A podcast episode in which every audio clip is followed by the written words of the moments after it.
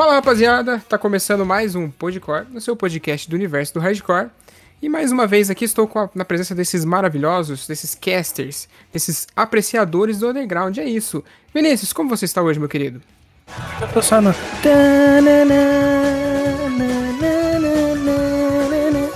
Não é isso mesmo? É a música das Panteras, porque hoje nós estamos gravando nós três juntos de novo. É verdade. Fazia tempo que isso não acontecia, é verdade. Tirando o clube do disco, né? Lógico, isso É. aí já, já é praxe, já. Tá Exato, certo. isso já é de comum. Mas Sim. fora isso, tô, tô tranquilo.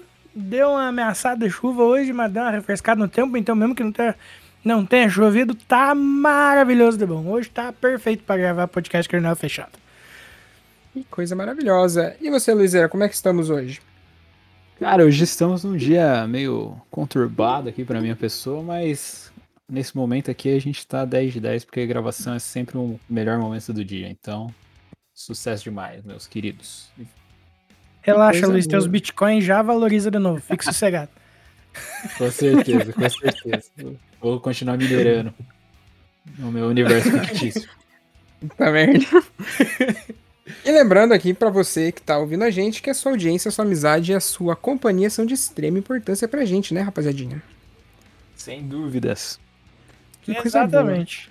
Então fica aí, rapaziada, que a gente tá começando mais um episódio sensacional, são aqui, e vocês vão saber, vocês já sabem na verdade, né? Vocês viram a thumb do episódio, etc e tal, então fica aí que o papo vai render hoje, então já voltamos depois dos nossos apoiadores.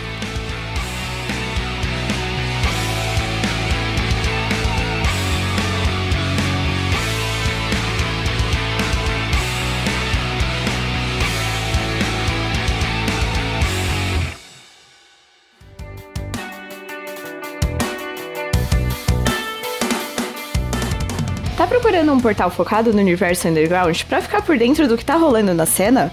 Então é só colar no Downstage, um site dedicado ao emo, pop punk, hardcore e suas vertentes, sempre trazendo informações quentes e mantendo você ligado no que tá rolando. Então acessa lá www.downstage.com.br e garanta o seu lugar na primeira fila. Siga as redes sociais também. Só jogar na busca arroba downstagebra que é sucesso.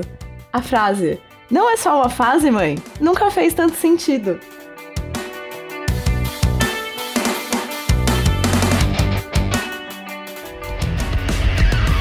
Fala galera, bora conhecer um pouco dos nossos parceiros?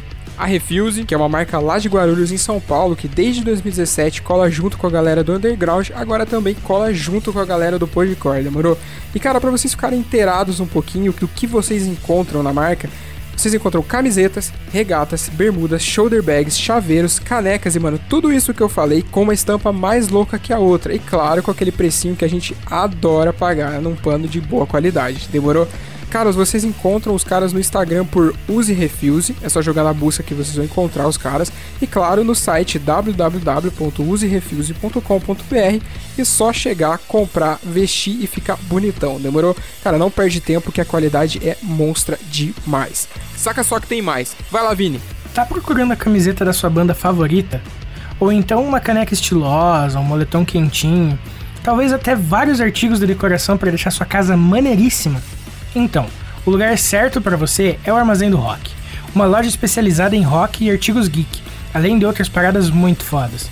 Para conferir o catálogo dos caras, é só colar no arroba Armazém do Rock e solicitar pelo link na bio. E ah, falando que é ouvinte do Podcore, você ganha 5% de desconto na sua compra. Tá esperando aqui quem ainda não foi dar uma olhada, hein? Agora sim, bora pro episódio. Galera, um recadinho rápido aqui antes de começar. A qualidade da gravação ela oscilou muito, muito, muito no Wi-Fi do Bill.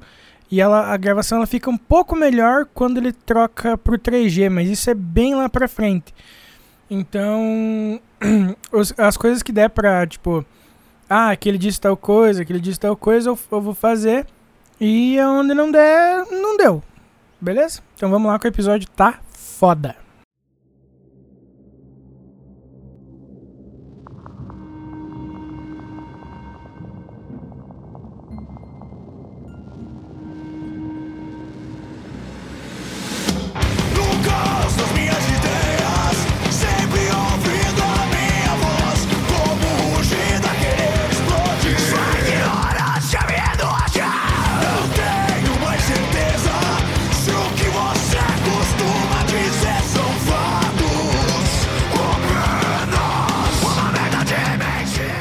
Bom, galera, voltamos aqui então com o nosso Podcore Entrevista.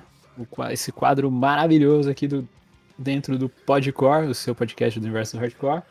E hoje estamos com um convidado, um ilustre convidado aqui, o brabo dos berros, o cara que ensina as pessoas a cantar, ensina as pessoas a melhorar seu canto, que é o grande Bill Sandri, o cara aí, professor de canto, também toca na Eutenia, no Adrede, e tem suas tem os seus projetos covers, enfim, o cara é multitarefas, aí, multiprojetos, atua em várias áreas. Bill, um prazer imenso ter você aqui no Podcore, cara. Muito, muito legal estar trocando essa ideia contigo, satisfação total. Fica à vontade, a casa é sua, meu amigo. Muito obrigado a vocês pelo, pelo convite. Eu já, eu já tinha visto as comunicações de vocês. O, eu, quando eu fiquei de surpresa, também vi o, o, o, o Outros Garotos, tinha visto do Milton também. E eu achei muito bacana a iniciativa, né? É uma coisa assim que, que a cena a cena precisa e, e eu vi que é um efeito natural que está acontecendo pela cena do rock, assim, né? Tudo está crescendo, né? É é uma coisa exponencial. O, movimento está cada vez maior e tudo está crescendo junto, né? Essas coisas estão aparecendo cada dia mais. Parece que o rock está cada vez mais em evidência e ver agora um, um podcast com conteúdo, né? Com, com, com- dessa forma, profissional, bem feito, tudo certinho, né? Levando uma coisa de qualidade para a galera, sabe? É uma coisa assim que não tinha antigamente. Não tinha, não tinha nem pessoas engajadas, não tinham pessoas assim para fazer isso, né? Hoje é, é, é algo assim que, que é, é surpreendente, cara. É muito surpreendente. Eu fico muito feliz de ter sido convidado para poder aí falar um pouco sobre mim, um pouco sobre o meu trabalho, para poder aí, né, a ver se eu posso contribuir de alguma forma, ajudar mais vocalistas de alguma outra forma, seja com minhas aulas ou dando aí um conselho, alguma dica, alguma coisa, ou instruindo de alguma forma qualquer pessoa, até mesmo quem não canta ou que seja aí um entusiasta da música. Maravilha, cara. Pô, a alegria, a satisfação é toda nossa e valeu Toda aí nossa. pela, pelas palavras, tá ligado? Tipo, a gente faz essa parada aí já tem quase dois anos. A gente faz justamente pra esse lance que você disse, Pra ter uma parada pra cena, pra gente ter um, um encontro ali dentro, tá ligado? E a gente fica muito feliz de você ter topado, muito feliz de você estar aqui e falar um pouquinho da, da sua história, né? Da, da sua trajetória pra gente, porque a gente admira demais o seu trabalho, cara. De Com verdade. certeza. Verdade. Aquele Ah, menino da Knuckle, gente. né? Uhum. Aquele menino da Bare Knuckle, né? Eu encontrei ele há uns um ano, dois anos atrás, né? Estava começando a vir para São Paulo. Ele já me conhecia, né? Eu acho. Uhum. E, e o menino super novo, ele tava começando a banda dele. E eu fiquei surpreendido com a idade dele, com, com, com, a, com a vontade dele. Era um menino super talentoso para a idade, com vontade. E você vê, assim, essa nova geração vindo, né? Era tudo. Era ele. Eu encontrei uma galera no, na, na Emo Revival e fiz a mesma coisa. A mesma coisa que eu falei pra ele, eu falo pros outros jovens como ele. Eu fiquei muito feliz de ver ele aqui. Né? Ahn, eu, quando eu vi esse garoto, eu, eu- senti uma coisa assim, no coração assim, muito forte, cara. Porque eu vi, ah, eu me vi, né, naquele garoto. E o que eu converso com os caras da minha idade, que estão aí com 30 e poucos anos, ou até mais, que a gente sempre quis que essa molecada voltasse. Porque essa molecada tinha morrido. Tipo, a gente viu o rock morrer. Tipo assim, nós vimos a, a geração sumir. A molecada parece tinha parado de ouvir som. E foi tipo pro trap, pro, pro hip hop, pro funk, para outros gêneros musicais. E essa molecada sumiu por um tempo. Por uns anos. E, e foi desesperador, cara. Desesperador. E, e aí você tocar e não ver mais adolescente curtindo, não ver mais adolescente fazendo banda. Foi uma coisa assim que começou a dar desespero. Quando eu vi esse garoto, quando eu comecei a ver esses garotos começarem a fazer de novo, cara, foi tipo um respiro, sabe? E agora que o movimento está voltando com força, a ponto da Anitta e o Vitor Clay começar a tocar rock, meu amigo, é porque o tsunami tá chegando. Entendeu? O jogo virou. Assim, é pega, brother. Só pega a prancha que tá chegando.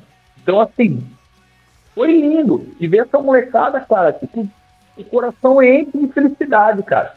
Porque a gente tá de braços abertos, assim, ó. Tipo, quando ele falou, pô, da hora que agora a galera tipo, parece que tá aceitando, é que tá aceitando, porra. A gente tava a gente não tá aceitando. Nós estávamos esperando por vocês. Nós estávamos esperando por vocês. Nós estávamos querendo que vocês viessem. Tipo assim, é tipo, meu, vem abrir o show da nossa banda. Vem tocar com nós. Pelo amor de Deus. Que da hora que você tá afim de tocar, cara. Que massa. Que bom que você tá afim de tocar. Que legal. Entendeu? Que massa. É isso, cara. É isso. Amor, os caras, os caras das antigas agora não são que nem os velhos antigos, né? Que tinha uma época, uma, uma galera mais cabeça fechada, que teve uma época, que tinha uma galera mais cabeça fechada que era meio. Posso falar palavrão? Opa. Então, te- teve uma galera um pouco mais pau no cu, assim, que tipo, ficava de cara fechada pra quem era tinha banda nova, tá ligado? Era meio saudosista, era meio pau no cu, né? Se tinha banda nova, os caras entortavam o nariz. Não, agora é o contrário, cara. A gente quer essa galera. Acho que é isso, assim. Pode crer. E o que, que você acha que fez com que essa galera voltasse a procurar a parada? Cara, eu acho que é um efeito. Putz, eu sempre vou, vou, vou vir pra ciência, né? Tudo que eu vou, eu vou pra ciência. Eu sou um apaixonado pela ciência, cara.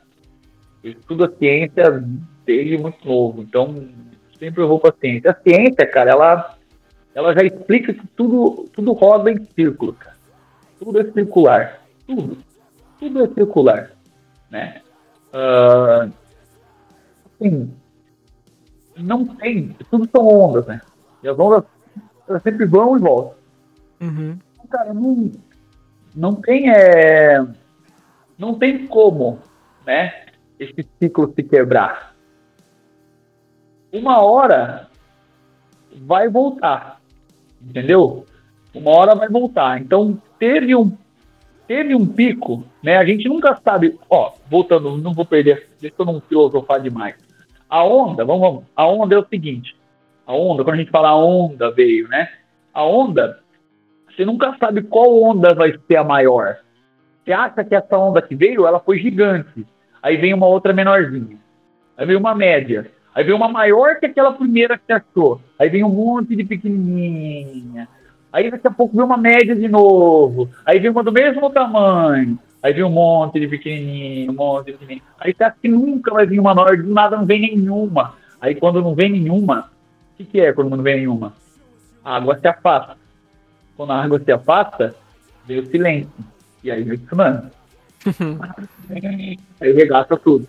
Então, quanto mais a água se afastar, e sempre quando a água se afasta, a onda é maior.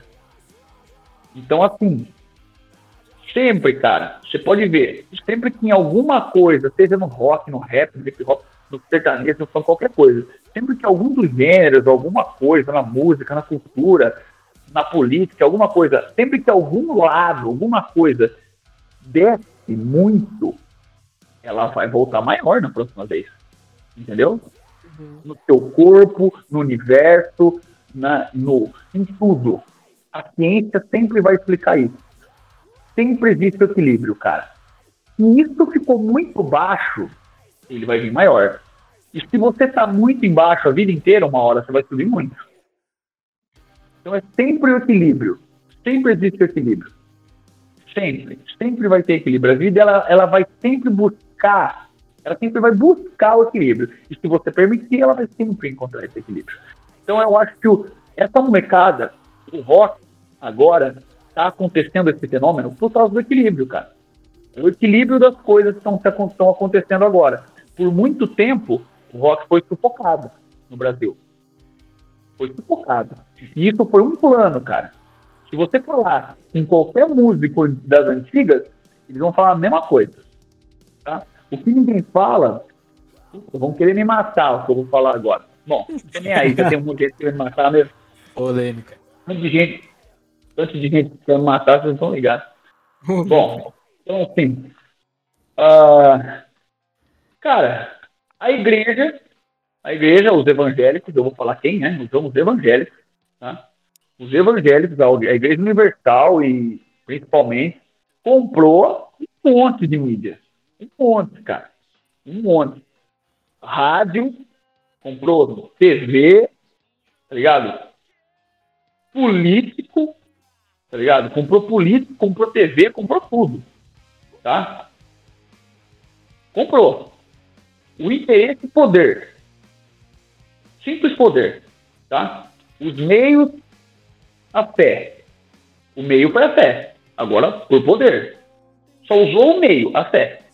Você pode usar por outros meios, mas usar a fé. Tá. Agora, o gospel, quando, come- quando o rock, na época do Mamonas Assassinas, lá pelos anos 80, no Brasil, tinha, vamos supor assim, né? Se você conversar com os músicos antigos, eles vão dizer, tinha mais ou menos aí uns 5% da fatia do bolo de toda a música do país. O sertanejo tinha lá seus, sei lá, 40%. 40% da música do país. E aí, o gospel tinha lá seus 30%. Tá? E ali tinha o resto ali. Aí tinha 40, 30. Aí tinha mais um 15. Um, ah, um 15% que era o axé, o pagode, os outros ali. E vamos lá, 5% era o rock e o pop, vamos supor. Só uma suposição. O gospel e o sertanejo sempre foram os maiores. Maluco. O rock sempre teve ali atormentando a galera. Tempo pra cá, o que, que aconteceu, meu? O que, que aconteceu? O sertanejo, cara, ele tomou conta, ele engoliu todo o espaço do pop, ele se engoliu do pop. E tomou toda a mídia da playboyzada, né? Você vê que o playboy começou a ouvir isso. O playboy ouvia rock. Ele começou a ouvir isso. E a galera de, de, de baixa renda ouvia mais hip hop e um pouquinho também de rock. O que, os evangélicos fizeram? Foram nessa galera. Então eles foram trabalhando as massas. E eles viram isso aí, começaram a usar isso, e foram em cima. Foram nas rádios, conseguiram o poder das rádios, compraram as rádios, foram nas gravadoras, sugaram tudo, sugaram as mídias. Por quê? O que, que eles tinham? Eles tinham, cara, pessoas que não davam trabalho, porque o roqueiro sempre dava trabalho. Tudo drogado, tudo louco, tudo caralho, né? Tudo dando trabalho, né? Os artistas deles não davam trabalho, era tudo fácil de manipular, né? Era muito fácil de manipular o, o público deles, porque o público deles era tudo, tudo massa de manobra já. Então eles fizeram o quê? O nosso público, a cabeça pensante do hip hop, do rap, do, até do funk, tinha cabeça nessa época, e o público do rock, tudo cabeça pensante funk, funk, rock, tudo, era tudo uma galera meio revoltada. Mesmo que a galera fosse meio, a galera ainda era revoltada. Não era fácil de controlar. Então o que aconteceu? Eles sugaram, velho. Conseguiram sugar a galera. E tomaram conta de todas as mídias. Tomando conta das mídias, o que aconteceu? Passou os anos, o rock perdeu espaço, o rap perdeu espaço, o- até o funk perdeu espaço. Eles tentaram banalizar o funk, não tentaram? falando que o funk era música de, de vagabundo, que era música de puta, que era música disso, que era de bandido. Tentaram. Eles tentaram. Tentaram. Tentaram. Como eles fizeram com o rock. Só que aconteceu? Eles tentaram fazer isso, mas não conseguiram. Não conseguiram. O funk foi mais forte, cara. O funk venceu. Porque o funk se escondeu na favela e Pro Playboy, o Playboy precisa entrar na favela para comprar droga. Entendeu? O Playboy precisa da droga. Entendeu? O Playboy tem precisa da rachadinha. Precisa entrar lá. O político precisa do- da favela. Entendeu? Ele não pode ficar fudendo baile funk. Entendeu? Agora o rock. O rock não, cara. O rock cala a boca. Os grandes empresários que mandam no rock, não vou falar para não tomar queimar, para não queimar, porque eu também tenho banda. Eles são uns bandos de cagão. Os caras mandam e desmandam nele. Fala assim, ó, mano, cala a boca aí, ó. Você vai fazer seu festival, mas quem manda na cidade, se seu festival toca, sou eu. Entendeu? Cala a boca. Seu festival não existe se eu não cala a boca. Entendeu? Eu sou dono da cidade, você é dono do festival, a cidade é minha. Entendeu? Então é assim, cara. É assim que funciona. Então a banda toca e é assim que funciona. Então, quem manda na parada eram esses caras. E eles tomaram e afogaram o rock. Afogaram o rock dessa forma. Só que o que aconteceu agora? Afogaram por tanto tempo, sufocaram por tanto tempo, tanto tempo, tanto tempo, tanto tempo, que não tem mais aonde afogar, cara. Os caras espremeram tanto a gente, tanto, tanto, tanto, tanto, que não tem mais onde o roqueiro tocar. Roqueiro toca por uma migalha, roqueiro toca por uma mistaria, roqueiro toca em tudo quanto é lugar. Só que a diferença, você já viu alguma coisa? O sertanejo, antigamente, o cara tocava em boteco por uma mistaria. Tá ligado? E é o que o roqueiro passa hoje. Uhum. Exatamente. Tudo que os caras do sertanejo passaram, hoje os roqueiros passam. Entendeu? E aí eles subiram. É a mesma coisa acontecendo. Tudo que os caras do, do funk passaram, os roqueiros agora estão passando. Entendeu? E agora a roleta tá virando. Por quê? Porque eles também foram esmagados no começo. Por quê? Isso é o, é que eu falei pra vocês, é o efeito da onda. Eles esmagam, esmagam, esmagam. Chega uma hora que não tem nada a perder, cara. O roqueiro não tem mais nada a perder. Nós não temos, nós criamos nossos festivais, nós criamos nossos podcasts, nós criamos nossos youtubers. Mano, olha o Lucas Inutilismo, meu irmão. Uhum. Olha o Lucas Inutilismo. Olha o Lucas do Fresno. Olha meus alunos. Meu, caralho. Ele vai falar o quê? Fala assim, meu amigo, eu não tenho apoio de ninguém, não. Nenhuma universidade me apoia. Vem professor universitário fazer aula comigo. Fala assim, e aí, meu?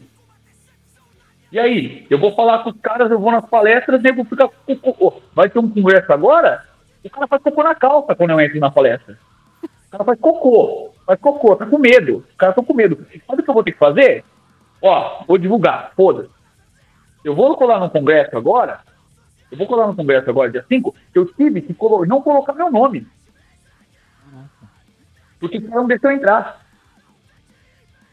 Você tem noção? Caramba, cara. Os caras não deixam eu entrar. Os caras não deixam eu entrar. Eu vou num congresso que os caras não deixam eu entrar. Você tem ideia? O cu fica na mão, fica ficando, fica entregando. Porque, porque vamos falar bosta? E eu sei ciência. E eu sei fisiologia. Fala, mas qual que é a sua formação? Terceiro grau completo. Terceiro grau completo. Aí você tem um pós-doutorado. Nossa, que vergonha. Você não sabe o básico de anatomia? Você não sabe o básico de anatomia? Caraca. Eu comprei esse livro que você. O livro que você ganhou no primeiro ano de medicina? Ah, eu li, mas você não sabe, tá na primeira página. Tá na página 30, você nunca leu. Aparelho respiratório. Ah, e, dige- digestivo. É isso? É isso que você chama de aparelho fonador? Não, não é aparelho fonador, é digestório e respiratório. Você nem sabe o que é fonador. Não, não sabe, né? Você nem sabe o que é emissão de nota. Não sabe. Já viu o campo harmônico? Não. Então, puta que eu pariu. Você não sabe o que é aparelho fonador. Você não sabe nota. Então, tipo assim, os caras já ficam assim, ó, ó, ó. Caralho. Aqui deu um corte de quase um minuto da quando travou a conexão da gente. Então o assunto volta de uma parte continuando a história, mas que já não, não, não é a continuação direta do que ele disse antes. e tal. Eu falei, cara, eu prestei agora pra vocês, mas eu já tô numa guerra com outros caras por vocês há muito tempo, cara. Eu já tô brigando com outras caras, eu apareci com vocês, graças a Deus vocês estão aí. E agora eu tenho vocês. Antes era eu sozinho contra um cara, nossa. Nossa, era um inferno, cara. Agora eu tenho vocês, agora eu tenho vocês do meu lado para me apoiar, para me ajudar. Agora, agora, agora é fácil. Antes era eu e Deus, era eu e os caras. Eu e os malucos mestrado, os malucos fazendo mestrado, e eu, tipo, aqui lendo meus livros, nego chamando de maluco, falando que eu era terraplanista. Falando assim, você é um terraplanista. Você é um sei que tem. E hoje esses caras nem vacina toma. Você fala, vai tomando seu cu. Você, mano, vai tomando seu cu. Nossa, né? Pô, pior que um amigo meu que nem toma vacina, puta. Mas ele é boa pessoa. Um- Puta, cara, pior que eu tenho um amigo que é cientista e não toma vacina, o cara mais inteligente que eu conheço. Puta, ele... Caralho, puta que eu pariu. Bom, anyway. Então, ah, é foda, bicho. Então, assim, é foda. Aí. Então, assim, cara, já fui chamado de tudo que você pode imaginar, de louco. Já fui expulso de vários cursos, porque cheguei pro professor e falei, falei, cara, esse músculo que você falou aí nem existe. Eu falei pro cara, falei, você tá. Você tá viajando. Falei, você tá viajando. Você tá falando coisa aí no curso aí, isso nem acontece. Falei, que videolaringoscopia que você viu isso? Falei, ah, não. Eu falei assim, mas você nem mostra aí. Eu falei assim, não, mas eu falei, ó, eu mostrei, eu peguei e levei a minha videolaringoscopia e falei, ó, tá aqui, ó. Eu fiz. Cadê a sua? Por que você não mostra? O cara me expulsou do curso. Nossa. Caraca. Meu Deus. Mas É isso é uma coisa muito corriqueira pra você, cara? Tipo, cê- sempre aconteceu isso? eu sempre fui muito questionador, né?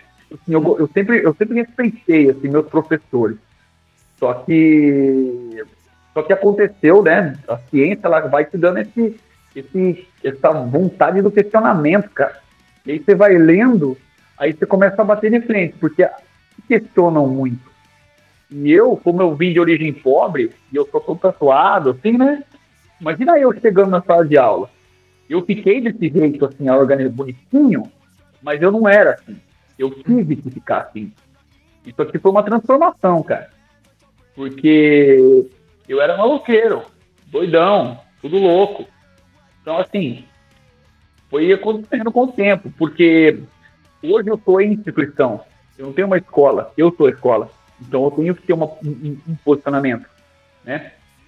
Tem que passar uma imagem do professor, do cientista, né? Então eu não posso, eu não faço isso para para parecer snob ou rico ou ostentar alguma coisa. Seriedade para a pessoa, né? Só pode ficar tranquilo, tô aqui para te ajudar. E a pessoa olha e já sente essa tranquilidade, né? Então é isso. Né? Então, assim, é, eu acabo sendo uma empresa, né? Não tem uma instituição para você entrar. Eu vou até você. Entende? Então, ah, o- essa caminhada acabou fazendo eu me tornar isso, porque durante esse percurso, cara, eu fui muito questionado durante a vida, tipo, nos estudos. Era sempre, você não tem. Qual o embasamento disso? Qual é a base? Da onde? Falando, meus estudos. Que estudo? Você não é. Você, cadê essa formação? Da onde veio? Qual artigo? Eu falei, porra, artigo. Aí na época eu não sabia nem que era um artigo. Eu falei, cara, que, que é artigo? Aí eu lá, porra, caralho. Aí eu fui lá e li o artigo, ah, mas esse artigo aí, veio de que? De qual é a data desse artigo? Quem foi que escreveu? Ah, essa pessoa aí nada a ver. Eu tomando um cu, achei o artigo, a pessoa falou, falou que não vale nada. Eu achei. Aí eu comecei a entender que, tipo, porra, então o artigo não vale bosta nenhuma, tá ligado? Então, tipo, depois de muito tempo, fui entender que um artigo não vale merda nenhuma. Tipo, dependendo da pessoa, o artigo é um, um artigo de um, de um bosta. Tipo, a pessoa fez a bunda dela, fez o mestrado dela, qualquer coisa, tá ligado? Fez um, nada. Não tem significado nenhum. Então, tipo assim, não é tudo que é, que é significante, às vezes é alguma, alguma coisa ah, feita com, ah, com alguma má intenção, né? É aquele clássico estudo feito. Vou pegar aqui, vou fazer estudo sobre a água, né? A água de São Paulo. Ah, só que o cara pega a água de um determinado região, com 200 pessoas naquela região, Só que aquela água ela tem uma contaminação natural lá da terra aqui, de aquelas pessoas têm uma, uma disposição a ser e uma disposição a, a se contaminar por aquela água. Só que em nenhum outro lugar ninguém se contamina, só que só ali aquela galera se contamina. Aí você vai falar que aquela água contamina 200 pessoas e vai dar que essa água é podre, tá ligado? E aí ele vai lá e monta uma indústria pra purificar a água lá e pegar a verba do governo e o caralho, consegue uma puta grana em cima e o artigo dele é validado e puta que eu pariu. Entendeu?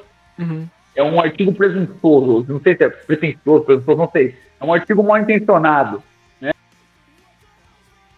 Ele já tem maligna no negócio, ele já está ali sabendo que não é pro, pelo bem da humanidade, não é pelo bem de alguém. Ele está fazendo com um propósito já, entendeu? Financeiro, de poder, alguma coisa. Então, tem muito disso também, tá ligado? Uhum. Tem muito disso. Então tem que, tem que saber ler também o que você está lendo. Então o que eu costumo dizer, cara, não é artigo, velho. Não é só, só artigo. Né? É ler o que está no livro, velho. Pega o livro. Pega o livro. Vê o que está no livro. Legal. Massa. Pega outro livro, de outro autor. E pega o que está na verdade, cara. Pega o que todo mundo usa. Pega assim, qual é o livro universal? Todas as faculdades usam. É esse aqui? Porra, é esse aqui que eu vou ler. Você abre esse. Ah, qual que é o segundo mais usado? É esse aqui. Ah, esse aqui também. Você abre os dois. Aí você vai lá no, no, no americano. Ah, qual que os Estados Unidos usa? Esse aqui. Ah, traduz ele. Ah, garoto. Qual que é o japonês? Ah, esse aqui, esse aqui. Pronto, é isso que você faz. Pronto, é isso. É isso. Não tem. Livro de anatomia? Eu sou bota. Acabou. Aí tem um outro lá. Também. E vai indo. Né? O Atlas Anatomia. Pô, pega lá também. Né? Uhum. Vai pegando. Tem pegar um menorzinho. Tem um menorzinho desse aqui que eu comecei a ler agora, da. Como é o nome dela? A Gabriele. Isso, a Gabriele Fim. Anatomia. 50 conceitos de anatomia e estruturas fundamentais. Bonzinho também. Pequenininho. Então, mata, vendo, entendeu? Não tem, não tem segredo. Vai no. Né? É isso. Não precisa, né? Então, assim, não foi fácil, cara. Pô, sempre foi sendo questionado. Eu acabei questionando também muito. Então, Pode crer. continuando. Desculpa. Na capaz. É. É, boa. E, ô, Bill, Conta aí pra gente, agora você já contou um pouquinho, uma bre- breve pincelada aí da sua trajetória, mas conta pra gente a sua relação com a música. Quando que você começou a ouvir som, quando que você começou a se interessar por música mais pesada, quando que você começou a se interessar por cantar. Cara, eu comecei a cantar ah, com uns 10 anos de idade. assim. Eu, tinha, eu tinha 10 anos de idade, eu quis começar a cantar porque eu vi um, o, o DVD do Live in Texas do Linkin Park. Maravilhoso. E Muito bom. na verdade, assim, eu, eu- minha irmã, ela começou a namorar um cara, o nome dele era Júnior, ele tinha uma banda chamada Estágio Terminal. Cara, a banda era muito bosta, só que eu achava muito foda, tá ligado? Era a melhor banda do mundo pra mim, assim. Pra mim era tipo, pra mim era o Metallica, tá ligado? Tipo, olhava e falava, "Ele, que foda, o Júnior é o melhor vocalista do mundo. E, tipo, nossa, hoje eu escutava o CD que ele gravou na época, era, tipo, horrível. Os caras tocavam tudo errado, tipo, nada a ver. E, tipo, mano, pra mim era incrível, cara. Tipo assim, eu olhava e ficava apaixonado, assim, eu falava, cara, o Júnior era muito foda, era meu Deus, assim, cara. E eu, assim, do molequinho, ele foi fazer um show na minha casa, né? A banda dele foi a primeira banda que eu vi na minha frente, tocando. Aí eu vi aquele cara tocando guitarra e cantando. Aí o irmão dele na bateria, eu falei, posso sentar? Ele falou, não, não pode. Não deixou eu sentar na bateria. Eu falei, bom, baterista eu já não vou ser, né? Eu fiz tudo já. Filho da puta, não deixou eu sentar na bateria. Então eu falei, bom, graças a Deus não virei baterista, quase filho da puta. Eu falei, tá bom, eu já não virei baterista. Aí os outros caras não deixaram eu mexer em nenhum instrumento, já cagaram na minha primeira experiência. Eu falei, bom, então acho que eu vou, vou ficar aqui de boinha, eu vou ficar só vendo, né? Aí eu fiz o quê?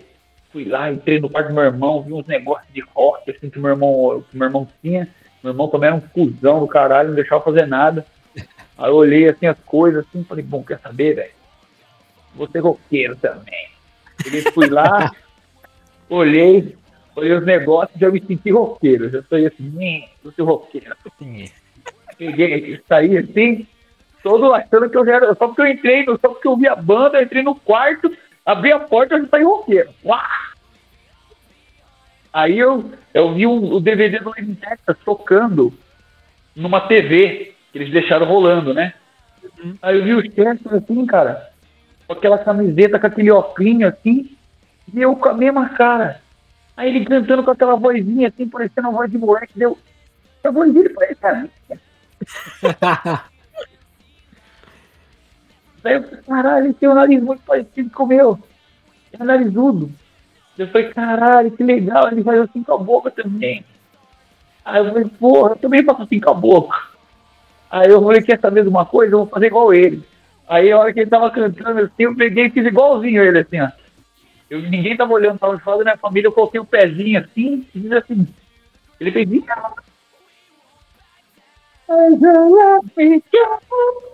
Aí eu coloquei o pezinho assim.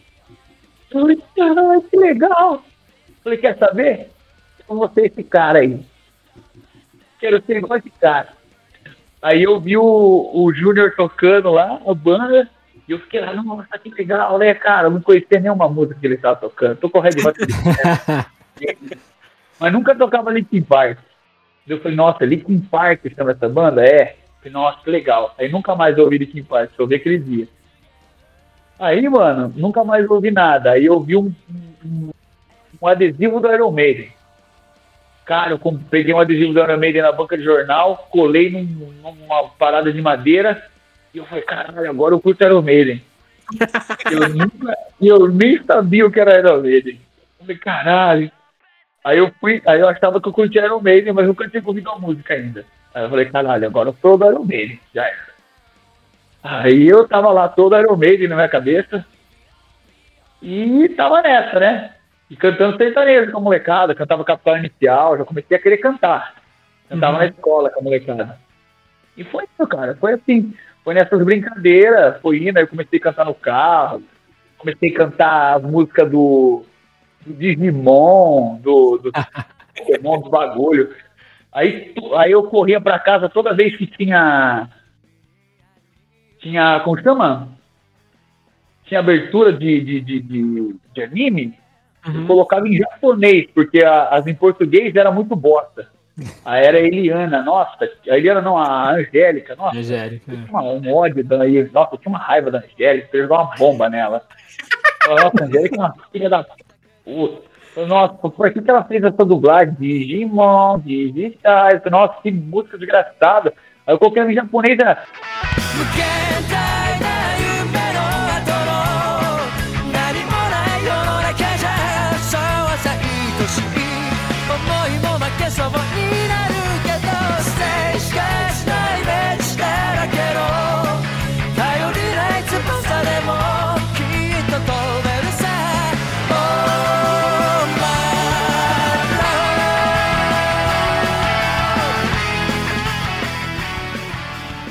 aí, ó, guitarra. Falei, Puta, que da hora. Aí da Angélica era... "Nhé, nhé, nhé, nhé, nhé". Eu falei, Nossa, horrível, velho. Aí eu ficava esperando a, a música em japonês pra eu cantar junto, assim. Comecei cantando com 10 anos, brincando. Aí quando chegou nos 15, eu... 16, eu aí eu ganhei, eu comprei um CD pirata do Linkin Park, o Meteora. Comprei o Meteora, aí eu comecei a ouvir no carro pra cacete, eu comecei a cantar no carro, aí eu arrumei um amiguinho que podia cantar comigo, aí eu fazia, ele, ele era o Mike, eu era o Chester, aí eu fiquei cantando com ele, aí eu chamava, toda vez eu chamava alguém pra cantar comigo. Chamava um amiguinho pra cantar, aí eu comecei a pintar o cabelo com 15 anos de idade, aí fui ficando careca. Aí eu descolori o cabelo toda hora, meu pai ficava puto, me quebrava no soco. Caralho, velho. Coloria o cabelo, é. Mano, eu coloria o cabelo direto. Todo dia eu coloria o cabelo sempre. Já ia pra, pra escola com o cabelo, eu rapava com a gilete, fazia moicano pra ficar igual os testes, colocava óculos. E era um idiota, era louco, era louco, era louco. E aí eu ficava gritando. Ah, a galera ficava. Eu ficava gritando, eu achava que era. Nossa, colava no, no rolê, assim, ó. 15 aninhos, assim. Aí, nossa, era só loucura. A molecada era foda, era foda. Cantava no porão das casas. Aí eu fui entrar numa banda mesmo com 17 anos. Uhum. né? Aí com 17 anos eu entrei na minha primeira banda, que não tinha nada a ver com Linkin Park, porque ninguém tocava Linkin Park. Né? Eu só sabia cantar as músicas do Linkin Park. Só. Só Linkin Park. Aí a primeira banda chamava é, Fortin. Era mistura de Forfan com Reitin. Muito bom. Crossover foi foda. Nada a ver com Linkin Park. Aí eu fui entrar nessa banda. E eu só entrei porque eu sabia cantar Dead Fit que eles fizeram. Caraca. Ela falou assim, mano, o que, que você sabe cantar? Eu falei, ah, mano, você canta Linkin Park. Ah, mas nós não toca Linkin Park, nós toca hardcore. Eu falei, ah, mano, não sei cantar hardcore. Daí o meu amigo falou assim, ó, chega aí, vou te mostrar um CD. Aí ele colocou um CD. Aí nesse CD foi a hora que eu entrei no hardcore. Hum. Liga só. Aí foi o dia que com 17 anos eu ouvi, com 16 para 17, né? Eu ouvi as bandas. Eu ouvi, o dia que eu ouvi isso, eu falei, caralho, essa é a banda. Eu ouvi Glória, eu ouvi as pratas, eu fiquei. Ele, essa banda é tipo Linkin Park. Ele, ficou assim, ó. Ele, olha isso aqui, ó, você vai gostar, é tipo Linkin Park. Eu falei, por quê? Porque tá escrito no CD dos caras. Aí tinha várias mentiras que os caras contavam no interior, né? Falava que tá escrito no CD deles assim, ó. Mano, o cara é tão louco que tá escrito atrás assim, ó. Berro e o vocal dele. Me. Nem vocal, nem tá escrito vocal, tá escrito berro. Nossa. E, o- e depois o outro tá escrito vocal. Então o cara nem canta, é berros, mano. Uhum. Caralho, mano, o cara é berros, mano. O cara é berro mesmo, o cara berra que nem louco, falei, que nem louco, velho. Eu falei, beleza, dá play aí.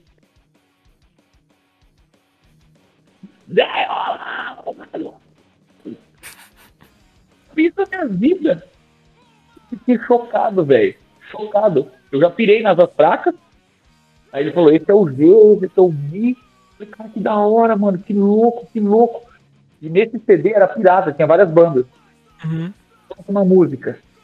Ele mostrou Dead Fish. Eu, porra, Dead Fish. Ele mostrou você do Dead Fish. Hum. Daí depois ele mostrou pra mim de Bob 01. Aí ele mostrou NX0, ele mostrou na época, não é, não tinha ainda razões de emoções. Ele mostrou a. a Além de mim, ah, além de mim não, era apenas um olhar. Aí ele mostrou a Rebol, que era antes do NX0. Uhum. Mostrou Additive, Additive, mostrou. Cara, tinha mais uma. O de Bob, Coelho Limão, o Reitinho, o CPM 22 eu já escutava. Uhum. Eu escutava antes. Eu escutava quando eu ia pra escola. As meninas ouviam. Aí, mano. E aí. Aí ele mostrou mais uma, que eu não lembro o nome agora, cara, que rola pra caralho, é. Ah, e mais umas bandas aí da, da cena, assim. Cara, eu lembro que eu pirei tanto, assim, que chegou no ensaio e falou assim, ó, beleza, essas são as músicas que você vai ter que tirar pra ver se entra na banda. Era pra eu cantar Você Deve Fish, Razões e Emoções, Rei Sim, 1957, 1997, e aí a... Aí eles não queriam tocar Glória, porque eles não conseguiam, não tinha ninguém pra cantar, né? E, e eu não sabia gritar Uhum. daquele jeito. Eu não sabia. Eu nada mais gritava Linkin Park. Então, eu não gritava que ninguém gritava que nem o Mi, mano. Ninguém, ninguém, não tinha ninguém. Então, tipo, eu fui lá e cantei. Fiz tipo CPM, cantei CPM, e quando eu fiz o Dead Fish, né? Como que era a música do Dead Fish? Você? Deixa eu lembrar, era. Não Yeah. jogador. É, é, começou assim. Não sou um bom jogador. E eu tava um puta gritão. Nada parece ser como é. Nada se certo. eu dava um puta berrão.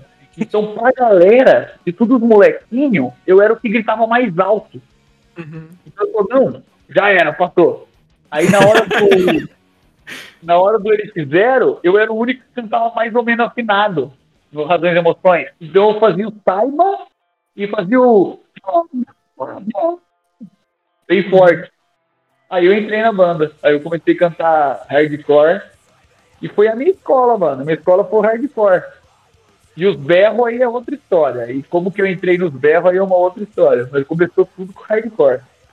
Caraca. Que foda, mano. E tipo, você citou o Chester como uma das suas maiores influências, é, a, o- a porta de entrada pro rock pra você e tudo mais. Mas além dele, quais são as outras inf- influências ligadas ao vocal que você tem, assim, que você consegue pensar na hora e já falar pra gente? É que fica todo mundo acha que eu vou falar esse filho da puta, né, cara? É que ele é um filho da puta, esse bosta que eu vou falar agora, né? É o Mi, né, cara? Esse arrombado, filho da puta aí. Vou falar que não, não tem o que falar, é ele, caralho. Uhum. É o Mineira do Glória. Por isso que eu tô falando pra você, quando não tem como falar, cara, ele inventou o grito, cara. Se eu comecei a gritar, eu falei, que merda aí. Tava lá, o- quando eu vi o CD dele, cara, quando eu vi a primeira vez, eu falei, cara, o que tá acontecendo? Eu ouvi na minha vida, assim, ó. Eu tava lá todo molequinho, daqui a pouco.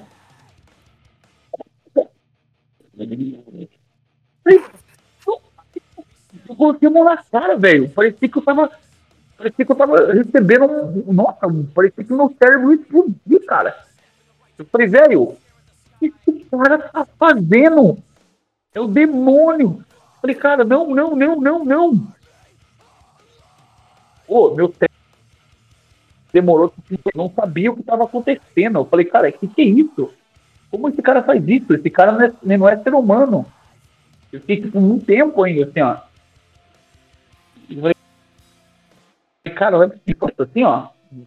Depois eu comecei, depois de muito tempo, fui ouvir a Lesana, fui ouvir, fui ouvir o The Devil Wears Prada, Uhum. Alcim, uh, Alex on Fire, Atreio, Bullet for My Valentine.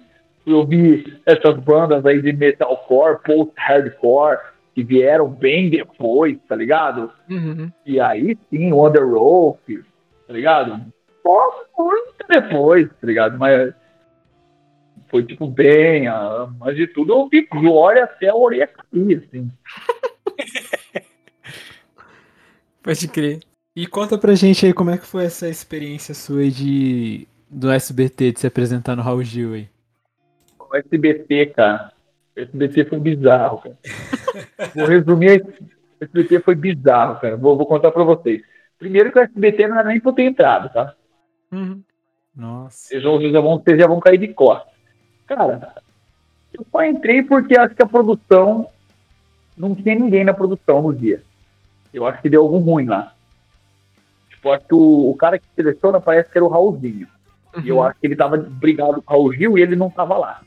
Porque alguém que não é ele que me selecionou. Que não fazia o menor sentido.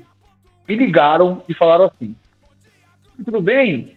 É, eu vi o Sandri, me ligaram. Ligaram, não mandaram mensagem de WhatsApp, ligaram. Uhum. Poderia nem ter atendido achando que era cobrança, qualquer coisa. Trote. Ninguém tem telefone. Sim. Mano, eu atendi e falei, oi, olá, tudo bem? Então, mas aqui no SBT, eu, hã? No SBT a gente queria saber, é o Gustavo, eu falei, sou eu sim. Ah, você gostaria de participar do quadro Shadow Brasil do Raul Gil? Eu falei assim, gostaria. Tá bom, é, a gente viu o seu vídeo aqui e tal, sei o que tem. É, mas a gente viu aqui, passou por cima do seu vídeo, só que é, a gente achou que ele, que ele é muito, muito trabalhado, parece ser dublado, né? Mas a gente queria uma coisa mais ao vivo. Eu falei, não, mas o vídeo é ao vivo, eu só gravei no estúdio, mas é ao vivo. Uhum. Ele falou assim, não, então, a gente queria algo mais simples, aqui não parece. Eu falei assim, tá bom, eu posso mandar outro pra vocês. Ele assim, é, que a gente não, a gente nem olha esses vídeos, a gente gostou de você por causa que a gente viu suas tatuagens e tal, a gente deu uma olhada Nossa. assim, achou você bem diferente. Olha só. Puta, cara, sabe na hora, sabe o que, que eu pensei? Eu falei, cara, os caras nem viram o meu vídeo, eles só olharam a tatuagem e foda-se, tá ligado? Uhum. Vou pegar esse cara aqui e já era, tá ligado?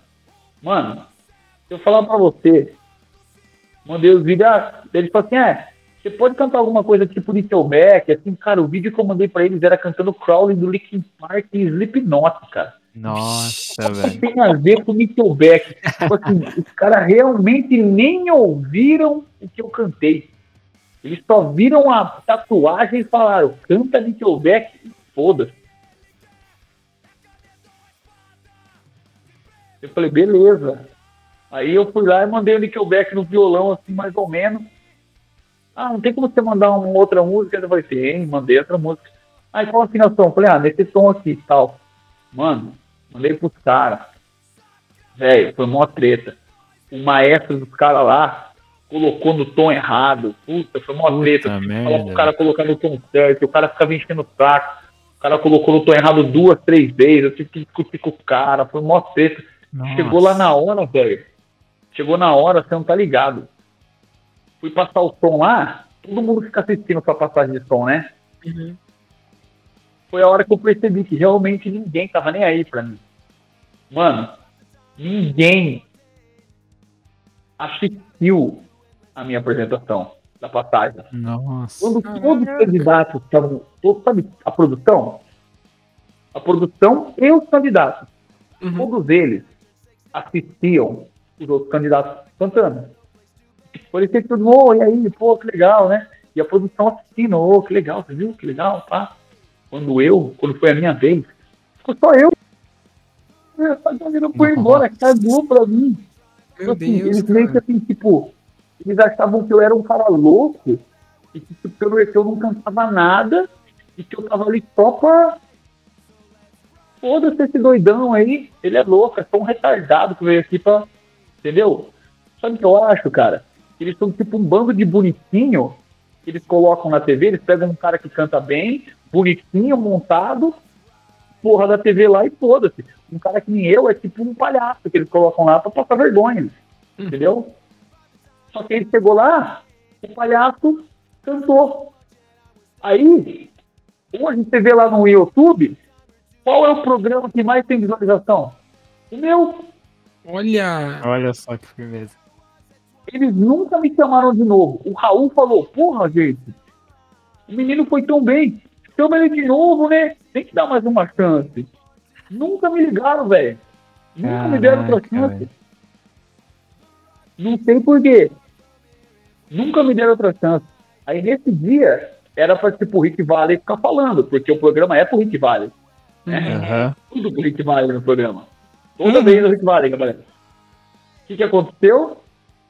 Nesse dia, a câmera ficou o tempo todo em mim.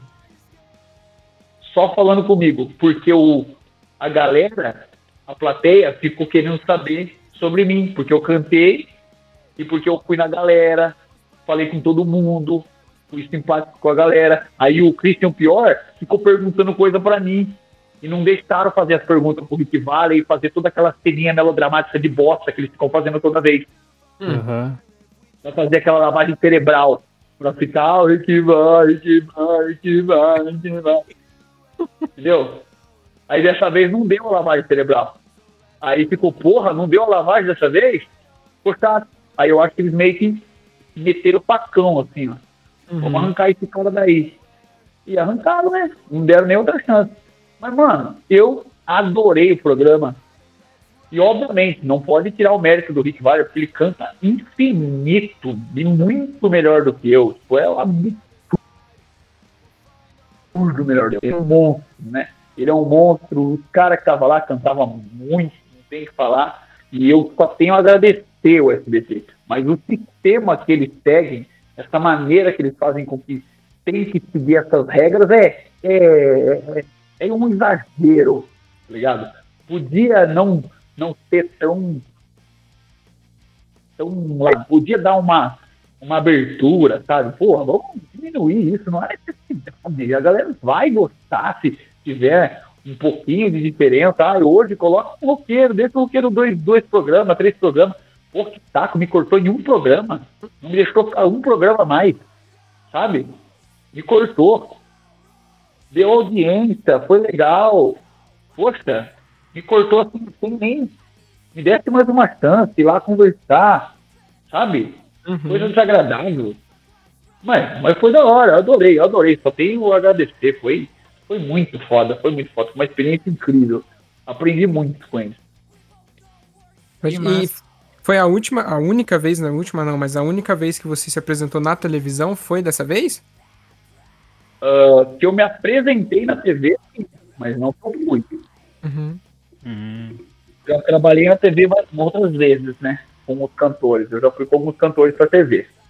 Nos bastidores eu já trabalhei com outros cantores.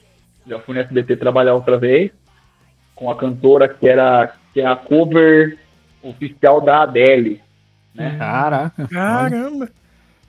Ela trabalhei com ela e a, a cantora também oficial da Tina Turner. Olha. Nossa, velho. Só, os- pra só cantora oficial da Adele. Uhum. A nome da cantora oficial da Adele é a Claudia, com H. Depois vocês procurem. A Claudia é uma das alunas mais incríveis que eu tenho. assim. Claudia Caraca. é muito boa.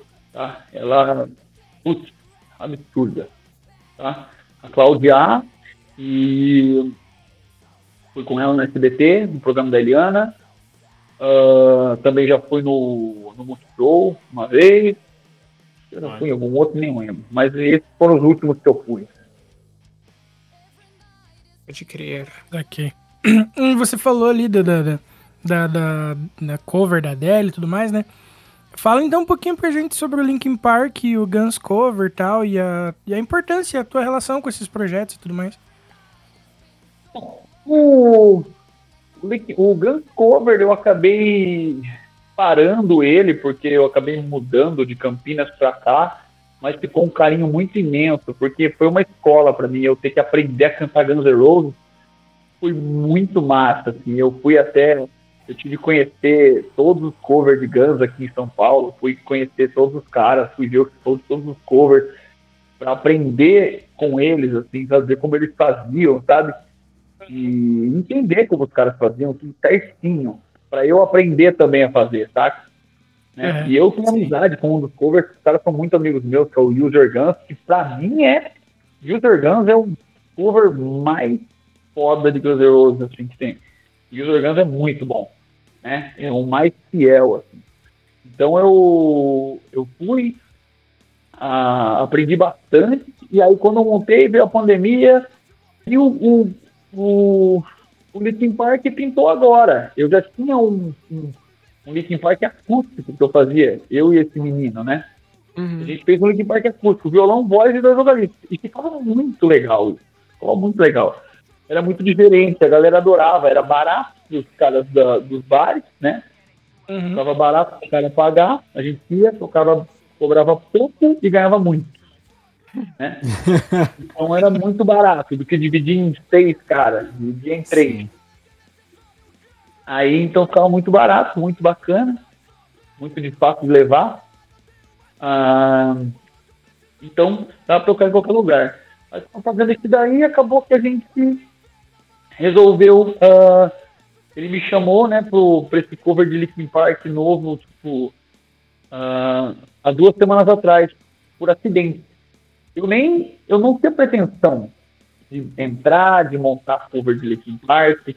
Eu nunca, nunca, cara, sinceramente, eu, eu respeitava muito o Chester, sabe? Muito. Eu nunca sequer, se vocês virem meus vídeos cantando Linkin Park, eu levei anos pra começar a postar vídeo cantando Linkin Park. Qualquer um pode falar, nossa, o Linkin Park é legal, eu, eu não achava.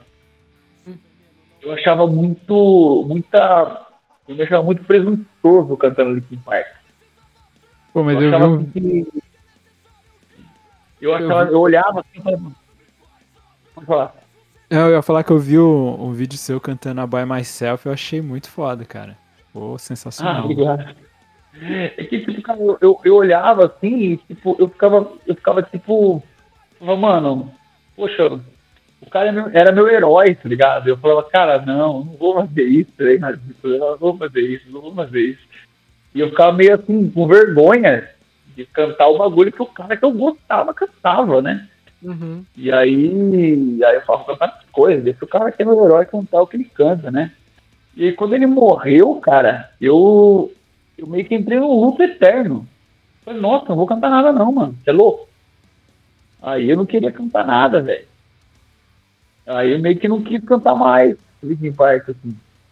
Aí eu comecei, daí eu ficava ensinava os outros, mas eu mesmo ficava de boa. Falei, ah, canta com meus amigos, meus alunos. Aí meus alunos que cover de Linkin Park falaram, nossa, professor, aí canta muito parecido mesmo. Falei, ah, eu canto, mas eu não quero, cantam vocês aí. Aí eu fazia uma participação com eles e tal. Aí rolou que o, que o menino falou assim, ô Bill, o meu vocalista aqui, do Linkin Park, teve um problema na, na prega vocal dele aqui, ele não vai conseguir fazer o show no Manifesta, dia 5. Cara, tem como se cobrir ele? Ninguém consegue cobrir ele em tão pouco tempo. A gente precisa de alguém pra cobrir, não tem quem faça isso, cara, senão eu vou ter que cancelar o show. Ah, velho, posso fazer essa pra você. Eu nunca, né? Aí eu fui lá, ensaiei com esse cara, falou, porra, Bill, o que, que você achou? Eu falei, ah, que legal. E aí? É. Ele falou assim, porra, ele conversou, falou sobre a propo- proposta da banda. A banda não tem muita pretensão de fazer muito show, não tem o cachê, não vai ficar miguelando o cachê, né? Tipo, porra, mano, se os caras não pagar o cachê que tem que ser pago, a gente nem toca, tá ligado? Uhum. nem, não quero nem, não quero ficar pegando espaço para as bandas que precisa disso aí para viver. Tem banda que precisa, tem banda que toca por amor, tem banda que toca porque precisa. Eu não toco nem por amor e preciso. Entendeu? Meu amor é outro, cara. Eu gosto disso, eu amo, amo, mas eu amo a ciência, eu amo meus alunos, eu tenho outros amores. Tá? Então, assim, tem gente que ama muito mais, deixa pra esses caras. Uhum. Tem gente que precisa muito mais de grana, então deixa pra esses caras. Primeiro pra eles. Depois eu penso em mim, tá? Então, assim, deixa pra eles. Se o cara do, do, do, do bar, de algum bar, de algum festival quiser que a gente toque, vai ter que pagar caro, vai ter que pagar o que vale e pronto. Se não, vamos ficar em casa, deixa a galera que tá querendo fazer o bagulho fazer, que precisa fazer e deu. Tá ligado? Vamos fazer um bagulho assim, assim, assado e sem pressa, sem, sem nada. Não que nosso trabalho vá, vá valer mais do que o dos caras, mas assim, é deixar um, é buscar a maior perfeição possível, se valorizar, né? E se houver interesse, sim. Se não houver interesse, nós estamos despreocupados. Não estamos abrindo negociações, entendeu? Estamos Uhum. preocupados com negociações, como já uma banda que tem a necessidade de negociar, tem a necessidade de conversar com, com um cara da casa, ou uma banda que é apaixonada pelo bagulho e fala, ah, não, vou fazer um bagulho que vai ser da hora, aí foda entendeu? Vai querer fazer. Não, nossos interesses são outros. tá ligado? É outra brisa. É fazer, tipo, realmente, vamos fazer um, se for fazer, prefiro fazer três shows no ano. Mas que seja três shows massa, em Uhum. vez de fazer 30. Tá ligado? É isso.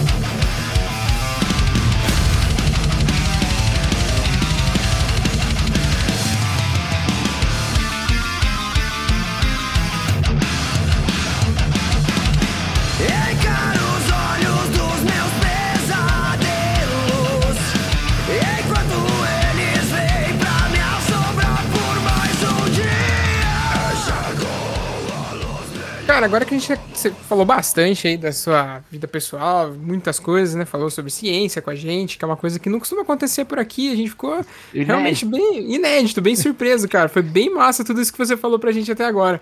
Cara, vamos entrar aqui no assunto, aprofundar um pouco mais na realidade, nesse lance do, do canto, das suas bandas e tudo mais. E começa contando pra gente como que começaram essas suas bandas, tanto o Eutênia quanto o Adred. Maravilha. Bom, Cara, o Adred. O Adred foi. Pô, Vou começar pelo Adred, que é mais antigo, né? Uhum. O Adred, cara, é uma banda que surgiu com, com um festival, cara. Tipo assim, eu tinha uma. Eu tinha uma banda lá em Botucatu Nossa senhora. chamada Nossa, muito antiga de New Metal. Que tocou no primeiro festival de bandas independentes no Carioca Clube. Ixi. Caraca. Aí tocou eu, a minha banda, tocou o Adred, tocou o Bang Louco Sound, tocou o Stolen Bird, tocou várias bandas, cara, muito loucas assim, da época. Só que e era um festival enorme, cara. Quem ia fechar era o Tijuana, cara. Nossa, velho. a- Caraca. E tipo assim, ia lotar, lotar, lotar. Na época ia lotar. Só que deu uma enchente e alagou em volta do Carioca. As pessoas não conseguiram chegar no Carioca Clube. Puta merda, mano. O que, aconteceu? Ninguém conseguiu chegar no Carioca Clube. Não deu ninguém no evento. Nossa. O evento era Open Bar de Hagameister, velho.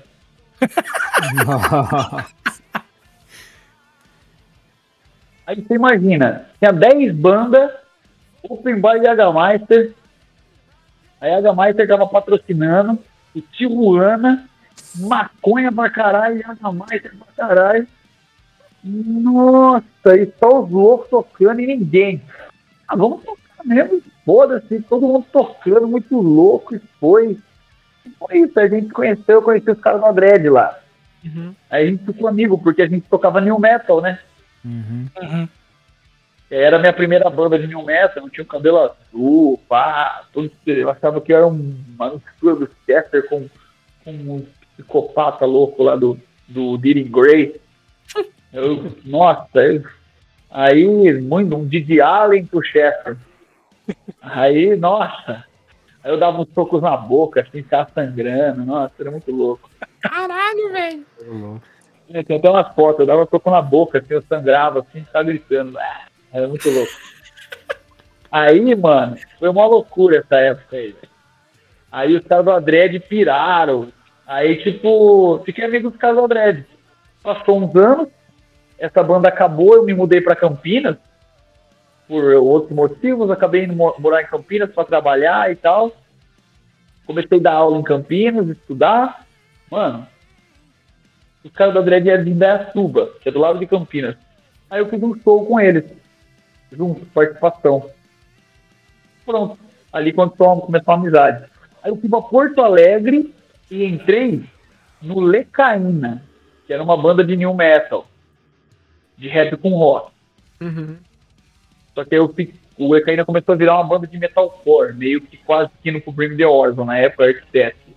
Uhum. Aí eu fiz uma essa pegada com eles, New Metal, Architect, uma transição. Não durou muito tempo. Estudei lá, trampei lá um pouquinho, depois de um tempo, depois de um tempo que eu fiz esse lance, a gente pegou e e foi. e eu peguei e mudei de volta para Campinas e, o, e fui para. Mudei de volta, desculpa. Mudei de volta para minha cidade, Botucatu, e, o, e eu fiquei sem banda. Aí o cara do Adred me ligou e falou, velho, você tá com banda? Eu falei, não, eu tô de boa, vou dar um tempo de banda.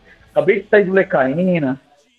Pô, eu tô cansado desse negócio de ficar entrando de banda, acabei de sair de uma, fui pra Porto Alegre, entrei em outra, cara, quero dar uma dissociada, quero seguir minha vida um pouco.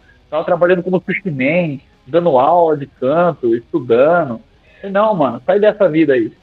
Aí ele falou assim, não, vem pra cá, pra Indaiatuba, entra no Adred. Falei assim, velho, não, mano, e Adred, você tá louco? Não, velho, a gente precisa entrar no Adred, precisa entrar no Adred. Eu falei, não, não vou entrar no Adred. Ele falou, não, velho, vem pra cá, vou, vou dar uma força pra você, chega aqui, fica aqui na minha casa, pá, aqui é melhor você trabalhar, aqui é melhor porque... Eu falei, tá bom, vai, vou tentar. Aí eu fui pra lá, comecei a trabalhar, comecei a dar aula em Campinas, em Indaiatuba. Em Indaiatuba eu comecei a ter muito aluno, comecei a ter acesso a Campinas, começou tudo a rolar muito bem. E eu entrei no Adred. Uhum. E foi indo, comecei a tocar mais no Adred, foi rolando, foi rolando, foi rolando. Depois, naturalmente, naturalmente, entrei no Adred, fui morando em Dayatuba, fui cantar no, no Raul Gil, acabei entrando no onde? No Eutenia. Um pouco antes de cantar no Raul Gil, a Eutenia me chamou para fazer um teste. O Diego me ligou do nada, não me ligou não, mandou mensagem no, no Facebook, Aqui tem uns dois minutos de pausa de conversa, é, que foi quando ele saiu do Wi-Fi pro 3G e aí a qualidade dá uma, dá uma melhorada. Porém, então, né, tem aquela quebra no raciocínio e daí volta a partir daqui. Aí, o, voltando ao Adred, então, eu entrei quando eu fui para Indaiatuba, porque o- os caras fizeram um convite para mim. Só que o ficando em Indaiatuba, tudo começou a dar certo. Comecei a dar aula, as coisas foram melhorando. Entrei numa banda de baile, comecei a cantar em banda de baile, comecei a tocar em bandas cover, comecei a ganhar um dinheirinho. As coisas foram melhorando, comecei a ter mais aluno, mais visibilidade. Fiz o teste para John Wayne, Uhum. né? Verdade.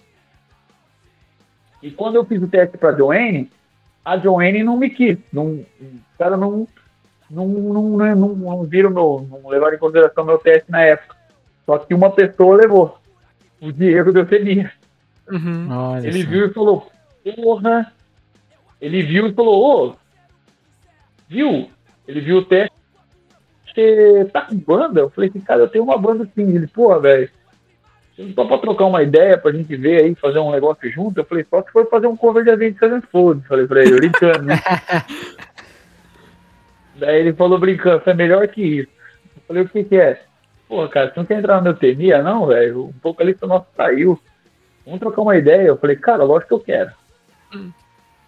Aí eu falei, bom, vou ir para São Paulo. Aí no outro dia, no outro dia eu já fui para São Paulo, fiquei na casa dele, conversei com eles, a gente fez um ensaio. O ensaio era cantar Dear God do, do Olha que louco, Que mano. Caraca. Aí, eu aí quando eu cantei Dear God, eu vi o semblante do Diego, assim, o Diego tava quase chorando.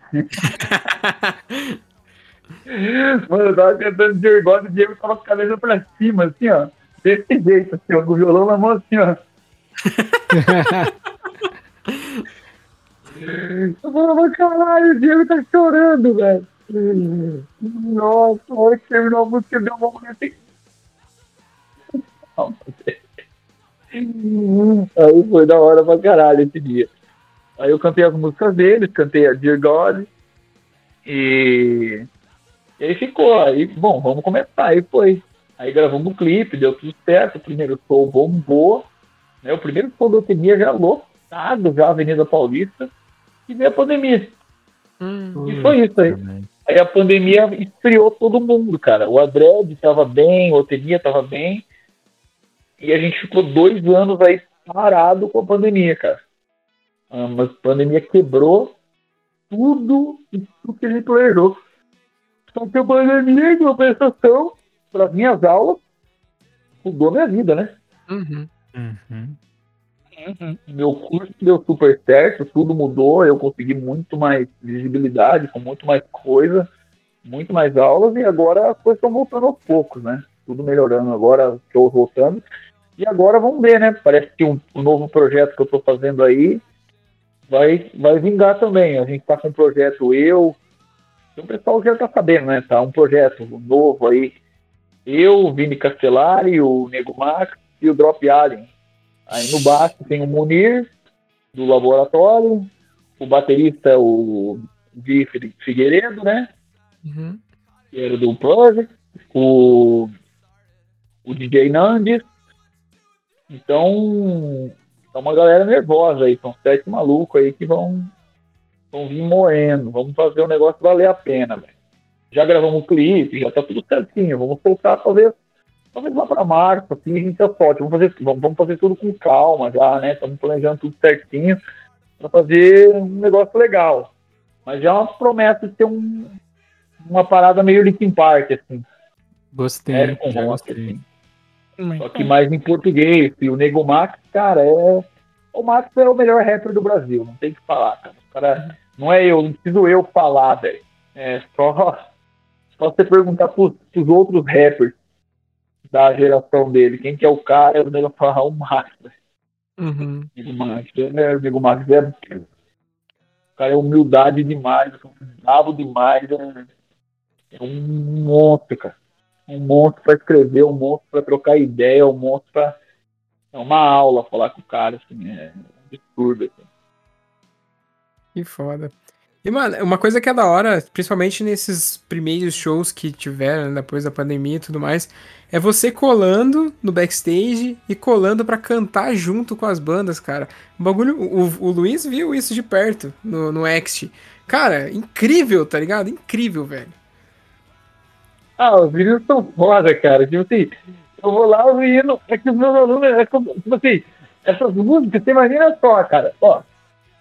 Imagina, muito dessas músicas que vocês escutam, por exemplo, eu vou pegar, vou citar. O, o Fresno, o Fresno, algumas músicas, mas, por exemplo, do Felipe, eu posso falar tranquilo, do, do X. Muita música que vocês ouviram, eu fiz com ele ali no teclado. Então, de- quando ele tava compondo os refrão, tava eu lá com ele lá, tipo, é. Com ele assim. Eu falei, vai, Felipe. Tava eu e ele lá, entendeu? Então, tipo assim, eu lembro de, de acertando o refrão, ó, tá errado, sai de novo, de novo, de novo, até acertar. Então, tipo, eu, eu vi nascer a música, né? O Lucas do Fresno, o primeiro gritinho, vai lá, faz o número. Eu falei, não, ainda não. Puta, aí, agora sim. Então, eu vi nascer essas músicas, então o, eu vi isso. O, então, assim, tipo, é, é coisa assim que, que, cara, é, tipo, é muito louco. Tipo, os caras falam, vô, vô, vem aí cantar. Vou, tipo, é, é, é muito. É muito. É uma química muito forte, assim, sabe? Eles são loucos, a molecada é, é foda, cara. Essa molecada é foda. Eu sinto essa, essa energia, assim, dessa molecada comigo, assim. Mas eu fico super envergonhado, fico muito tímido com eles, porque é, é foda, cara. Eu, eu, eu, tipo, meio que eu não acho que. Eu acho que assim, foi o que eu falei pra minha esposa. Eu falei, cara, é, é hora deles aparecer. Eu não gosto de aparecer, tá ligado? Uhum. E aí eles chamam, assim, falam, pô, cara, faz esse bagulho. Aí, tipo, daí. E aí eu fico meio tímido, assim, mas eu vou, eu gosto, eu adoro, velho. Acho divertido pra caralho. Aí, tipo, quando o Mi chamou, aí eu vou. O Mi já vamos pra comunidade dele. Então aí eu vou lá mesmo, pego o microfone dele e subo. Aí, comido agora foi do caralho. Eu já cheguei lá, ele olhou pra mim assim. E aí, sabe quando eu tava fraco? Eu falei, tá me tirando, maluco? Já aí faz seis anos, rapaz. Mas você foi, canto aí mais. Eu falei, isso aí desde os 16 anos de idade, ó. Peguei cacete, uma cidade aí desde os 16 anos de idade, ó. Tá louco? Daqui. Ele olhou, sabe cantar das fracas? Eu falei, ah, Dark, canto aqui desde os 16 anos. tá me tirando? Demorou. Aí cantamos das fracas. Até o Digão chamou, cara. Ó, esse cara, velho, eu posso falar uma coisa pra você. O Digão pode ter todos os defeitos dele, de falar algumas coisas nada a ver, pai e tal. Mas eu posso defender ele numa fita, cara. Ah, tem muito cara, velho. Muito cara, assim, que, que na internet aí parece ser mó gente boa, ou até mesmo aluno, assim, meu. E eu posso até falar que já foi aluno meu até. Que, que cara, nunca me chamou pra cantar no palco com ele, assim. Ou então, tipo, já, tipo. Ah, porra, cara, já não. Já deixou, já deixou a desejar em muita coisa, assim, sabe? Uhum. Ele tem sido mais receptivo, tá ligado? E, e paga de muito bom moço na internet, assim, sabe? Uhum. E hoje já não é mais aluno, mas já paga de muito bom moço na internet, assim. E aí quando você chega. Aí você chega e o cara que todo mundo fala que é um puta do arrombado, que fala. Que todo mundo fala que é um arrombado, todo mundo fala que é um cara fisão. Porra, quando eu cheguei no show do cara, velho, o cara, primeira coisa que o cara falou lá de trás, ele me viu assim, ó, ele falou, esse é meu professor. Professor, chega aí, vem cantar um som comigo. Na humildade, me chamou lá, me levou no palco. Falei aí, professor, pô, esse cara aqui, pá, não sei o que tem, canta aí comigo. Pô, três músicas, cantei três músicas com ele lá. Depois, no outro show, ele me chamou de novo. Falou, professor, você não quer vir de novo no outro show aqui? Vai ser muito mais legal em São Paulo. Beleza. nem vou esticar o chiclete para não ficar feio o outro cara. para não ficar feio pro outro cara. Aham. Pra não ficar feio. Pra não ficar feio, eu não vou esticar esse chiclete. Tá bom? Certo. Mas assim, o Digão pegou e falou assim, cola aí, mano. Pá. Cheguei lá, fiquei esperando lá fora, que o outro cara me deixou no vácuo. Caraca, bicho. E o Digão, que é o cuzão, eu e minha mulher ficamos lá fora, e o Digão, que é o cuzão, colocou nós pra dentro. No camarim, pá, e falou assim, pô, deixa os caras entrar. Pô, chega aí, pá, tratou super bem, come aí, faz as paradas aí. Colocou no palco. Esse aqui é meu professor, apresentou pra todo mundo. Colocou, professor, qual música você quer cantar? Eu quero cantar Quero Ver o Oco. Pô, a última é a mais da hora, bora. Pega o microfone aí. Cantou um Nick Paulo, Canico, todos os caras da banda me trataram super bem. Todos os caras super profissional. Cantamos, dois shows. Todos os caras me tratou bem, todos os caras foram gentlemen comigo, com a minha esposa, com todo mundo. Então, cara, o que, que eu tenho pra falar do cara, velho? Porra nenhuma, velho. Então, assim, não tem o que dizer, velho. Pode falar o que for, do que for, do que quiser. Mas uma coisa eu te falo. Apesar, não, não vou julgar o ser humano por uma merda ou outra merda que ele faz. Porque tem outros seres humanos que fazem outras merdas e ninguém julga o cara pelas outras merdas que o cara faz. Tá ligado? Porque eu sei quando me deixaram pra fora, eu sei quem para de falar comigo do nada, eu sei quem deixa eu no vácuo, eu sei quem eu já ensinei alguma coisa e não fala mais comigo, entendeu? Eu sei de um monte de coisa aí, velho, que, que acontece e que, e que, e que, Nossa Senhora, tá ligado? Nada a ver, tá ligado? Uhum. umas paradas assim que é nada a ver, e tipo, você fala, mano, puta, que viagem, tá ligado? O que, que aconteceu? Porra, mano, na boa, presta atenção, velho.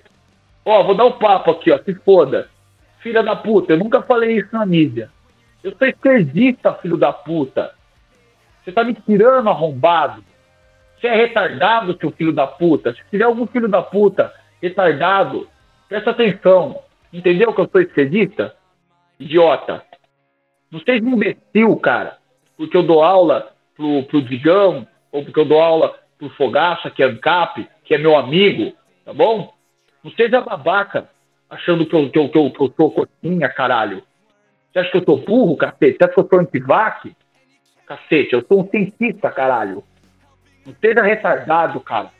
Você que, é, que paga de esquerdista, você acha que você é mais esquerdista que eu, filho da puta? Eu fui pobre, eu vim da favela, maluco, eu passei fome.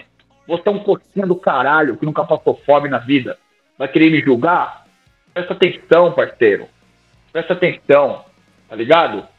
Presta atenção. Não vem com essa não, tá ligado? Pô, não vem com esse papo não. Vem com esse papo não. É essa brisa, tá dado papo. Serve pra qualquer um que vem com um papinho pra cima de mim. Nunca falei essa fita aí em lugar nenhum. Se alguém ouvir esse podcast, todo mundo que ouviu o podcast tá ligado. E pode espalhar esse chiclete aí. Caralho. Então não vem com esse papo não. Só esquerdista mesmo. Só não fico falando porque eu não quero ficar postando no Instagram, caralho. Não tem que ficar postando essas porra aí. Pra nego ficar postando meu tapete. Cacete. É isso. Momento sinceridade com Bill Sandri. Maravilhoso. Pô, cara. Pô, toda vez, velho. Toda vez nessa fita aí, velho. Toda vez nessa cena aí. Mas foi isso que aconteceu. Tá achando que eu vou votar em quem? Tá achando que eu vou votar no Bolsonaro, mano? Tem uns caras que viajam, mano. Mas tem os caras que te, te Assim, cobram só por causa desse lance de você dar aula pra essa galera? É, que não tem posicionamento, eu acho. Sei lá. Pronto, tá aí o posicionamento, filho da puta. Tá no podcast agora. Fica, grava essa puta aí, fica, fica voltando em loop, fica com- falando que eu sou serviço agora. Maravilhoso. Ô, Bill, e, e conta aí pra gente quando que você começou de fato a dar aula, quando que você sentiu que era uma parada que você ia levar pro resto da sua vida. E já engata falando um pouco do, do seu curso, do Zero aos Drives Vocais. Bom, cara, é, eu comecei a dar aula com, com 18 anos, né, cara? Tipo, quando eu, quando eu, quando eu tinha 18 anos, tipo, eu comecei. Eu já comecei a fazer aula com 17. Eu tive um professor que começou a me dar aula. E da minha molecada, como, eu, como minha banda era. Tipo, eu era o único que fazia aula e ninguém tinha dinheiro pra fazer aula, todo mundo era muito pobre. E eu, tipo. E eu, tipo, ganhei de graça, assim. Tipo, fui. Eu ganhei uma bolsa de, de tudo, né? O professor resolveu dar aula pra mim porque eu cantava bem, eles zero e, e as coisas lá. Aí um professor viu eu cantando, ele queria me, me dar aula pra mostrar pros outros que eu que podia me dar aula, pra ser tipo uma vitrine dele, assim. Ele viu o potencial e tal. E acreditava em mim. Aí eu comecei, comecei a, a fazer aula com ele e eu já sabia fazer os drives. Aí todo mundo queria aprender o que eu fazia, que era diferente, né? Uhum. Então, em 18 anos, ou menos, já fazia um ano que eu fazia aula, a galera quis começar a fazer aula comigo. Eu comecei a dar aula para um molequinho, para outro, um pouco mais novo que eu, agora o caso que era mais nova. E aí foi indo, cara. Desde então eu não parei. Aí eu fui lendo livros, né? Na época a gente imprimia livro da internet, assim, na época não tinha YouTube, né, velho? A gente ia lá, colocava no Google, baixava os livros, qualquer coisa, imprimia na papelaria, lia qualquer bosta lá, exercício nada a ver, pegava o piano, fazia qualquer coisa e ia. Qualquer vocalista, soprar vela, falava um monte de asneira, falava que diafragma era aquilo lá, que achava que diafragma era uma bolsa de ar, achava que diafragma mexia de um jeito, mexia de outro, aí achava que a- tinha que colocar voz na. não podia pôr voz na garganta, achava que voz vinha pra cabeça, achava que voz vinha na orelha, achava que voz vinha no nariz, achava um monte de coisa, mano, achava que tinha cor, as vozes, que era chakra, que não sei o que. Nossa, cada coisa que eu vi, velho. Eu li tudo que você pode imaginar de loucura, eu já li, velho. Uhum. E aí, então desde os 18 eu pegava os livrinhos, ficava lendo, cantando as coisas nada a ver, e ensinando pra molecada essas coisas nada a ver. Foi batendo cabeça mesmo. Então desde os 18, velho, faz um tempo aí. Aí o, o, o- Agora o curso do Zero Drives, cara. O curso do Zero Drives eu chegou meu flyer novo ah, hoje, né? Eu acho que hoje eu mandei pro, pro Diego, né? O Diego Torres é que faz os flyers. Diego Torres, um abraço. Ele mandou hoje para mim, para eu fazer as correções. Acho que amanhã, no máximo, ele já me entrega. Talvez até o final de semana eu já faça a postagem. Então acho que até essa semana aí, até final de semana eu já faço a postagem. E até final de semana, então, eu já abro as vagas para o curso do Zero aos Drives Vocais. Essa vai ser a décima turma. Tá? Do Zero Caraca, Drives Vocais que legal. décima turma. Cada turma tem em torno de 20 alunos. Essa eu quero colocar pelo menos 30. Tá? Bom, quero colocar 30. Por que 30? Porque tem uma média de desistência de pelo menos 70%. Tá? Não é de desistência simples, é repetência e desistência. Uhum. Tipo assim, eu acabo reprovando muita gente e muita gente acaba saindo do curso. Por quê? Ou o cara quer refazer o curso, ou o cara não consegue acompanhar a sala, ou o cara acaba fazendo aula particular. Ah, entendi. Tem todas essas possibilidades. O que, que acontece? Por exemplo, quando o cara é muito bom, muito bom, eu ponho ele para fazer aula particular. Mas daquele tipo muito bom. Mas muito, mas tipo muito, muito, muito. Aconteceu dessa vez. Por quê? Porque tinha dois cantores do The Voice na sala. Caraca, velho, olha isso. Não, não, tipo, ó, vamos lá. Quem tava na sala? Olha a sala. Imagina você entra numa sala onde tem dois cantores do The Voice, dois, semi- dois, uma semifinalista e um cantor do The Voice. São dois The Voicers, o Ítalo do Pen, o Bill do Zander. Caralho, bicho. Pensa assim, você entra, tá, tem quatro malucos, tem dois malucos famosos e dois malucos do The Voice. Uhum. Aí- E aí, tipo assim, quem são os outros? Temos três professores de canto ali e os malucos que já Nossa. cantam pelo algum tempo. Aí, mano, você já fala, velho, olha a sala que você entrou. Você fala, meu Deus, velho. Você tá achando que vai acontecer o quê? Então, assim, essa galera, esses daí, já vão fazer aula particular, cara. Tipo assim, Eles Uhum. vão fazer, tipo, dois três, dois, três meses. A partir da hora que aparecer uma vaga particular, eu vou colocar eles. Uhum.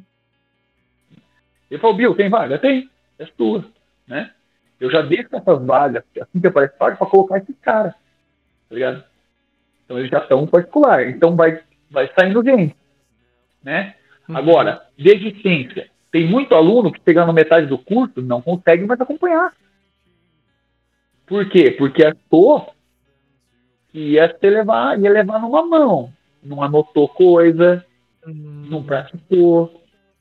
E aí achou que ia levar na boa. Chegou na hora de fazer os negócios, eu falei, vai, e aí? Tá girar. Vamos fazer? E. Sua vez.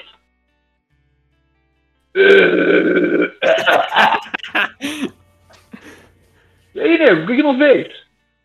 O professor não conseguindo. Eu falei, é. Eu não, mas eu dei todos os exercícios para acontecer. Aí vai a classe inteira. E aí o outro, e aí o outro, e aí o outro, e aí você só vê um monte de gente assim, peguei, nossa, caralho, como que eu fiz? Aí o cara, meu Deus, cara, como que eu fiz isso? Daqui a pouco um outro. Nossa, difícil, não é que eu conseguindo. Aí sempre tem um que faz, nossa, não consigo de jeito nenhum. Aí eu falo, ó, é o seguinte, vocês têm mais uma semana. E aí eu explico de novo, falo como faz, ó, o exercício é esse, esse. Tá. Próxima semana, outro exercício. Tal. Próxima semana, outro exercício. Falou, ó, galera, e aquele lá, o Cajirá, como é que tá? Aí esse cara aí. Eu falo, ó, fulano de tal. Você não conseguiu nem o Cajirá fazer. Você quer continuar no curso ou você quer refazer o curso? Eu quero continuar. Falo, não, você não vai continuar. Você vai ter que refazer o curso porque você não vai conseguir acompanhar. Tenha, tem que ser, vai ter que ser humilde e entender que se você continuar, você vai se arrebentar e não vai ser bom para você. Comece o curso novamente, tá bom? Você fala, beleza, professor. Cara, teve um cara que fez isso sozinho. Ele olhou e falou, cara, eu vou recomeçar. Que é o Anderson. Acabou hoje o curso dele. Ele é o melhor da classe. Olha. Hoje ele é o melhor da classe. Ele terminou o curso e falou, professor, muito obrigado. Ele fez o curso duas vezes e hoje ele terminou como o melhor aluno da classe. Uhum. Que foda. E ele era da classe dos caras do The Voice. Ele falou, caralho, tá louco, a classe a última classe que eu terminei, eu era o, o- o pior da classe, velho. Agora que eu sou o melhor, eu falei, é, beleza. falei assim, é, mano, que era foda. Então, assim, é normal. Então, normalmente, cara, tem uma, uma galera muito grande que, que reprovava. Então, eu comecei dando aula para 10 no curso. Aí, a galera, pô, 10 alunos? Eu falei, é, mas fica tranquilo que, que vai, vai ficar 3. Aí eu comecei com 20. Aí ficava tipo 7 Uhum. no final. Aí agora eu quero colocar 30 para ficar pelo menos 10. Sim. Entendeu? Pode crer. Eu sei que não vai aguentar todo mundo. Porque chega no final, você acha, sabe qual que é a matéria? Nas últimas aulas? Uhum. Cantar Bring Me The Horizon, Hum. Defeito, Pantera, Cantar Glória, John Wayne. Cara tem que cantar mesmo, cantar a música. Eu falo, vai, canta aí. Já aprendeu, agora tem que cantar, vamos cantar. Aí é os caras cantando mesmo. Ai, ai. Eu falei, vai, vai. Aí canta Nickelback, Linkin Park, Cortise, Dog Slave. Hum. Não é brincadeira. No curso não é zoeira. Então, se não fizer o que eu mando no começo, no começo parece que é zoeira, que é bonitinho. Ah, legal, ah, tá indo de boa, respiração, é, né? Legal, né? Só que presta atenção. Por isso que eu sou bravo. Eu falo, pô, o professor é muito bravo, ele, ele é meio sério, ele é meio grosso com os alunos, manda calar a boca. Fala, cala a boca, não perguntei nada pra você. Tipo, eu expulsei um aluno semana, umas semanas atrás, teve um aluno que até, até expulsei, teve, teve um aluno que, que eu, teve um aluno que, por exemplo, é normal, na primeira semana eu mandar alguns alunos calar a boca.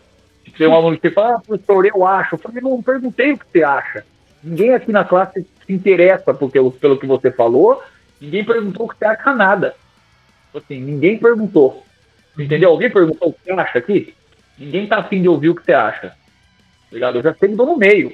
Assim, ninguém quer saber o que você acha. Posso continuar minha aula? Assim, ninguém quer saber da sua história. Você não falar nada que interessa, me faça perguntas, eu falo. Sem falar na aula, me faça pergunta. Me pergunta o que você quer saber. Se você falar uma pergunta que você já tem a resposta, é melhor você calar a boca. Não faça pergunta que você já sabe a resposta. Não me interessa a história da bezerra sua. Entendeu? Morte da. O cara fala, professor, não sei o que tem, da voz da cabeça, não sei o que lá, não sei o que lá, eu acho que seria interessante. Aí eu paro, olho assim, falo, fulano, como você chama? Fernando. Fernando, já mandei você se fuder hoje? Por quê? Vai se fuder, Fernando. Ninguém perguntou nada pra você, cara. Você parou minha aula pra falar algum negócio aleatório. E não me interessa o que você falou, Fernando. Você quer dar minha aula, Fernando? Entendeu, Fernando? Cala a boca, Fernando. Posso continuar a Fernando? Você então cala a boca, Fernando. Abre a boca pra perguntar alguma coisa. Se não tiver nada pra perguntar, cala a boca. A coisa mais inteligente que você pode fazer quando você não tem nada a dizer é o seu silêncio. Bora! Vamos estudar? Vamos estudar porque vai chegar no final do curso, Fernando, você vai ser o desgraçado que não vai saber fazer a porra do exercício porque você ficou falando essas historinhas de merda sua, Fernando. Então você quer continuar contando essas historinhas e chegar no final do curso e ficar me enchendo o saco porque você não consegue fazer exercício? Ou você vai desistir do curso também? Fica quieto, Fernando. E aprende. Deixa eu ensinar você. Já era. Acabou. É sempre assim. Sempre tem um, um Fernando, um João, uma fulana, uma ciclana. Sempre tem. Uhum. Ah, mas é porque. Ah, porque nada, velho. Quem perguntou por quê? É isso. A aula é isso, ó, é assim. Mas sempre tem também muita galera é super educada também, super bonzinho. Não é todo mundo que é assim, não. Tô dizendo que na primeira semana sempre tem um espertinho, sempre tem um. E quando fala que não consegue, nossa, com uma raiva quando fala que não consegue. Ah, professor, eu não consigo. Eu falei assim, mas você nem tentou, seu animal. Você nem tentou. Você nem tentou. Eu, eu dou a nota, ele, ah, até aí eu não consigo. Eu falei, mas quem falou que você não consegue? Ah, mas eu sei. Eu falei, se você sabe, então o que que você tá fazendo na porra do meu curso, seu maldito? eu que sou professor, eu que estudo a fisiologia, eu que sei a ciência do bagulho, eu que tô fazendo exercício com você, nem apertei a tecla, você já tá falando que você não consegue? Você é quem? Você é o é, é, a mãe de você conseguiu prever que a nota vai acontecer na frequência e o movimento e você nem fez ele, você já sabe que não consegue. Já viu o movimento no espaço, ele nem ocorreu. Você já sabe que não é possível.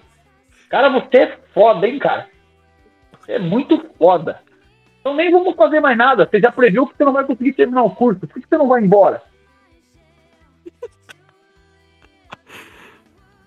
Acabou, acaba na hora, senhor professor. Então posso tentar de novo? Vamos tentar? Aí faz a nota. Consegui. É, né? Então agora cala a boca e só abre a boca quando eu falar de novo. Vamos lá de novo?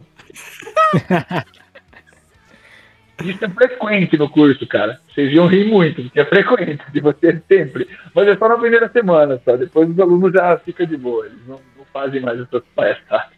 Os caras pegam o jeito do rolê. É, ninguém mais fica com essa, se esquecendo a mentinha besta, assim. Ah, maravilha. Cara, é, continuando falando sobre essa sua jornada, trajetória como cantor e como professor de canto também, qual que foi, peraí que eu me perdi aqui rapidinho, qual que foi o momento mais marcante da sua jornada como professor de canto? Cara, foi. Foi o dia que.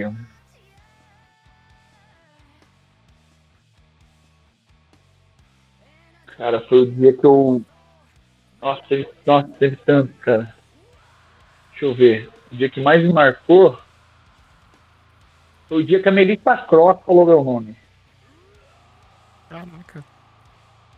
Foi o dia que a Melissa Cross me chamou pelo nome e sabia que eu existia. Foi o dia que eu fiquei chocado. Tipo assim, um dia que eu fui no Congresso Internacional de Vozes, aí eu conheci ela. Aí eu falei, oi Melissa, tal, não sei o que. Daí ela falou, ah, queria, você podia fazer o fry screen? Eu falei, posso, eu fiz o fry screen pra ela, falei assim um pouquinho. Aí numa live dela, quando eu entrei na live, ela falou, Hi, Professor Bill, Professor Bill, nice to meet you. Caralho, que sou eu, velho? Falei, ah, Silva, nem sabia o que falar dela. Falei, falei, quando você vem pra cá, dela, preciso visitar você, vou visitá-lo no Brasil, sim. Gosto muito do Brasil. Vou visitar você, professor Bill. Preciso te ver. Eu falei, caralho, Nossa, respondeu. Você falou, quero te visitar. Eu falei, mano, não me deve essa mulher, velho. Eu falei, poxa, a Melissa Cross. Eu falei, pô, a Melissa Cross é a maior referência de drives e distorções locais que existe no mundo, né? Ela ensinou o Corey Taylor, o Carlos Legoff God, o Oliver Sykes, o, todos os maiores cantores de metal, o cara do Bertucci, o City Gage, todos do, do, do metal, todas as minas do metal, todo mundo, cara. Então não tem como. Tem como, tipo. Tem como, como mensurar a importância dela no, no, no metal e no, no- na cena, né, cara? É muito, é muito grande, assim. E ela e saber que ela tipo, ah, lembrou do cara do Brasil lá, pelo nome. Eu achei muito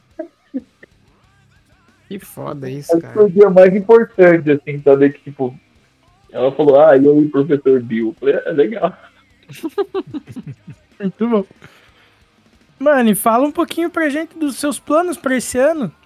Algum, você já, já falou do projeto novo e tal, e o que mais que a gente pode esperar nesse ano aí? Cara, esse ano tem o tem esse projeto que vai rolar dessa banda, que eu acho que é o- uma das coisas que prometem. Ah, eu pretendo agora. Bom, eu tô estudando pra caramba, vou começar a faculdade de fonoaudiologia. Ah, eu pretendo agora fazer workshops, né? Agora que as coisas abriram, se não fechar tudo de novo muito, né? Vamos torcer para que não, que não piore a situação, né? Uhum. do- da situação da pandemia, né? Que o.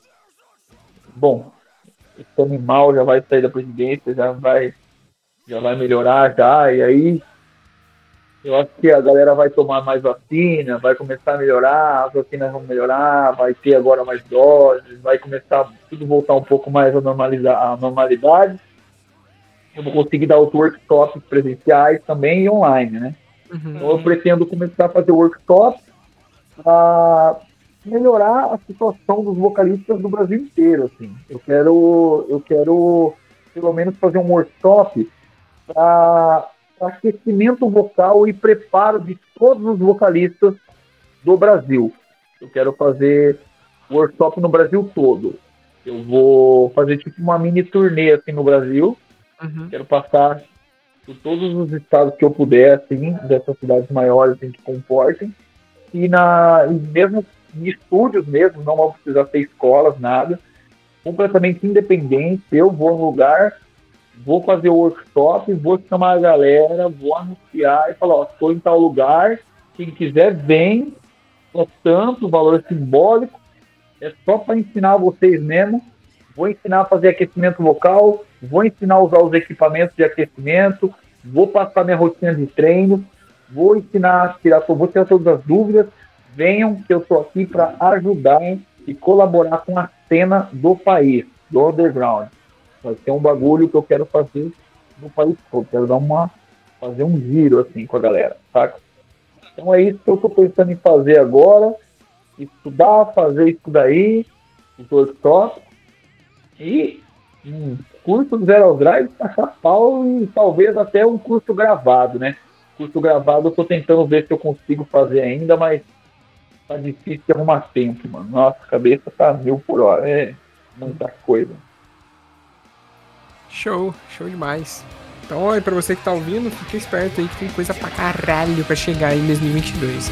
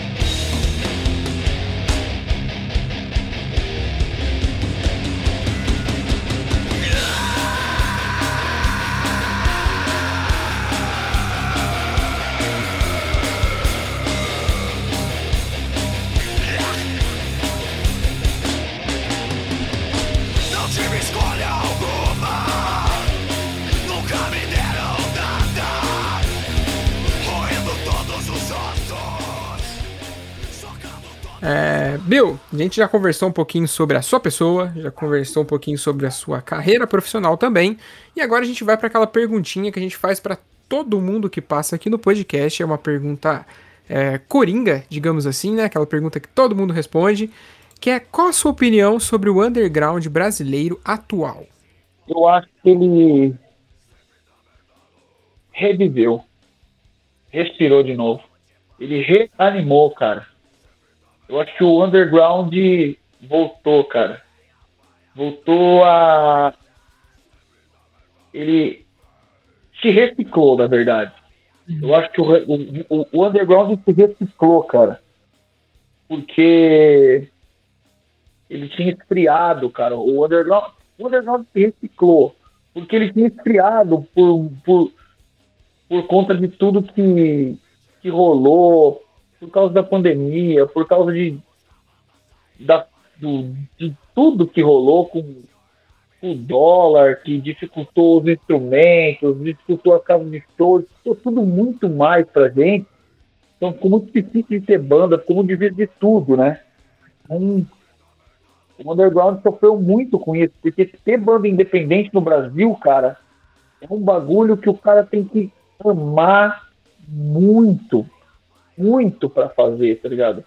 Porque o cara que tem banda independente no Brasil, o underground, o cara faz por amor, velho, porque não dá dinheiro, tá ligado? Uhum. Pra ninguém, pra ninguém, nenhuma banda ganha dinheiro. Tipo assim, ah, mas o cara ganha, mas o show do cara é seis pau.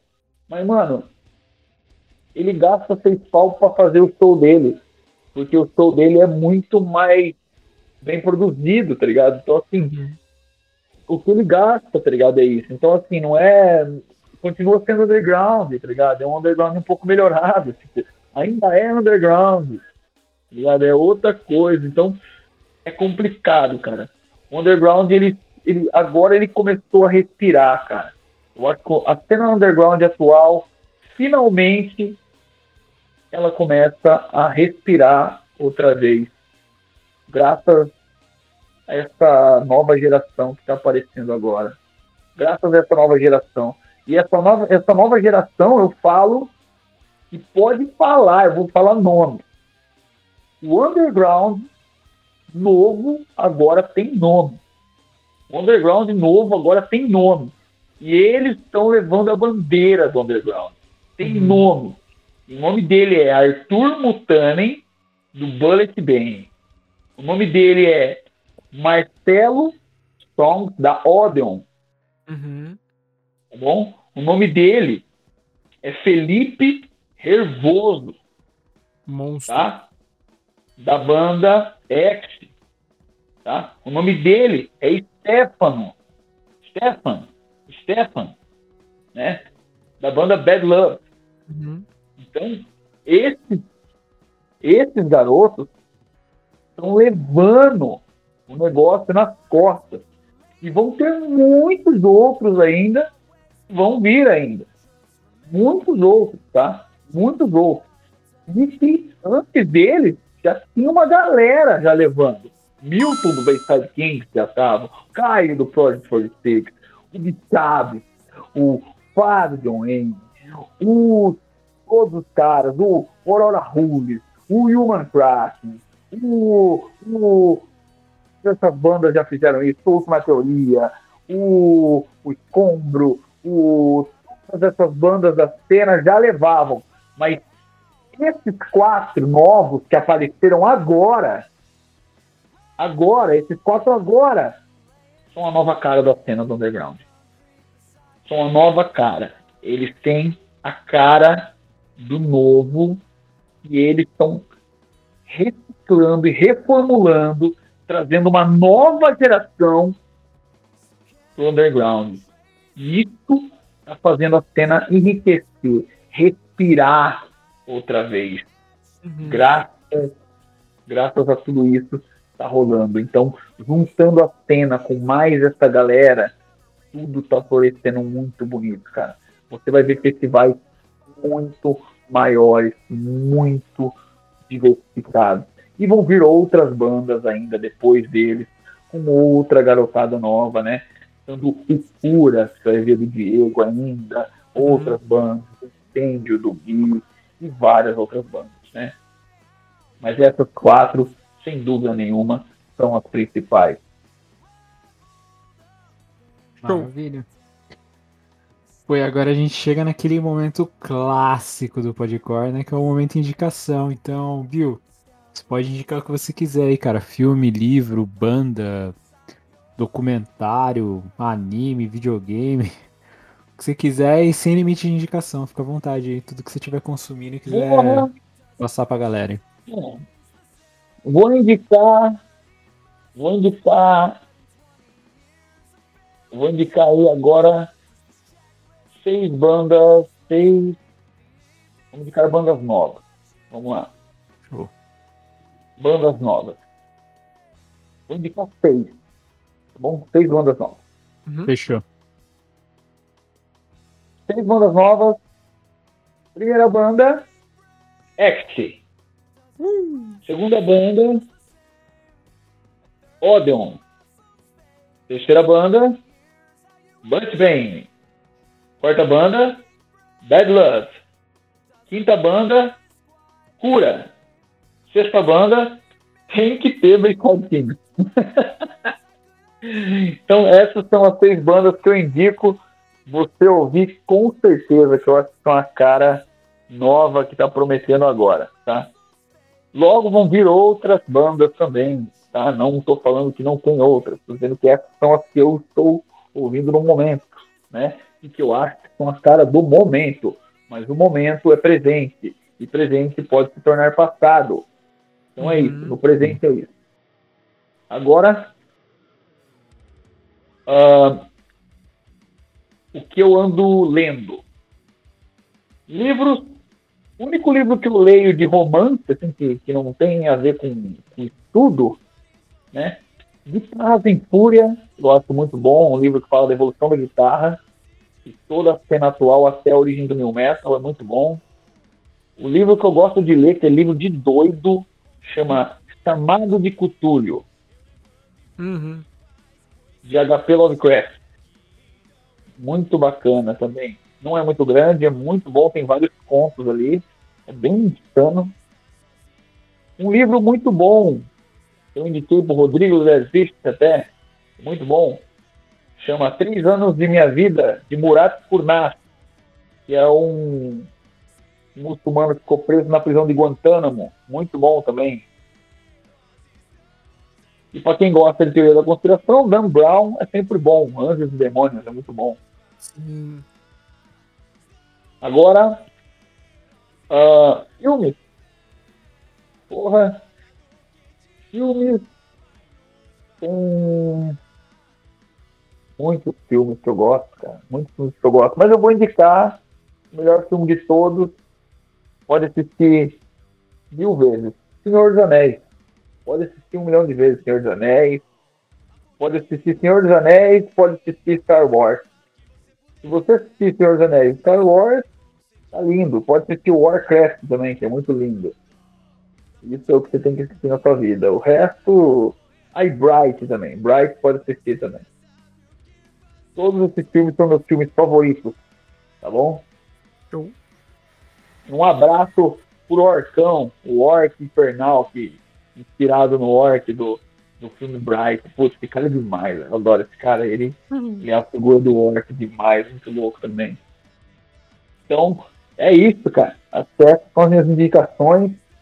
E para quem quiser estudar técnica vocal, nunca se esqueça. Não precisa estudar comigo, não precisa fazer só meu curso. Estudem apenas. Procurem um professor próximo a vocês, tá? Procurem estudar, procurem o conhecimento. O conhecimento está perto de vocês, está próximo a vocês, tem livros, tem em todo lugar. Eu não vou embora, não vou fugir, sempre vou estar aqui para ensinar vocês, tá? E sejam educados. Quando vem falar comigo, é só falar bom dia. Não sei, falei aí, mano, qual é que é? E aí, cuzão, é, não sei o que tem. Eu vou te responder igual um grosso, se você for assim comigo. Tá bom? Seja educado. Fala, bom dia, professor, como você tá? Porque se não for a minha assessora que te responder, porque quando alguém for educado, não fui eu. Com certeza foi a, foi a Paula que te respondeu. For educado, foi a Paula. E eu falei, aí, mano, beleza, como que foi isso que tem? Foi a Paula, falou, oi, bom dia. Foi a Paula. Uhum. E que eu ia falar, eu já ia falar assim, qual é que é, mano? Eu já ia falar, pô, nossa, cara, você tá me tirando, cara. Bom, de qualquer forma, é isso. Sempre um bom dia é a melhor forma de começar uma conversa. É isso. Concordo. Maravilha. E você, Fábio? Cara, hoje eu fiquei meio a pé de indicação, então eu cacei umas coisas que eu andei escutando aqui no, no Spotify. É, eu vou trazer uma série também. É, indicar aqui o álbum Stay True do The Nuts, de 2008, esse álbum. Da hora pra caralho, tá ligado? Essa banda é muito foda. E não sei se faz muito tempo que eles lançam nada, mas faz muito tempo que eu não vejo nada deles, então é sempre bom ouvir coisa antiga deles, que é- o som é maravilhoso. É, indicar na mesma linha ali o The Hope Division do Stick to Your Guns, que é sensacional esse álbum. É, sei lá, velho. É, Amber é uma das melhores músicas dos caras. É, é Amber, né? O nome dela. Amber, né? Amber, Amber, exatamente. Não estou ficando louco. E, cara, na real, acho que de som é só. Hoje eu tô realmente bem a pé mesmo. Que eu tenho ouvido sempre as mesmas coisas e, tipo, o, o último do Comeback Kid é o que eu mais tenho ouvido na minha vida nos, nas últimas duas semanas, tá ligado? E se eu for indicar, eu já indiquei no episódio passado, então vamos, vamos ficar na- nessas coisas mais novas. E, cara, esse final. velho. Oi? Eu escuto o X, velho. Puta que eu pariu, eu escuto o X infinito.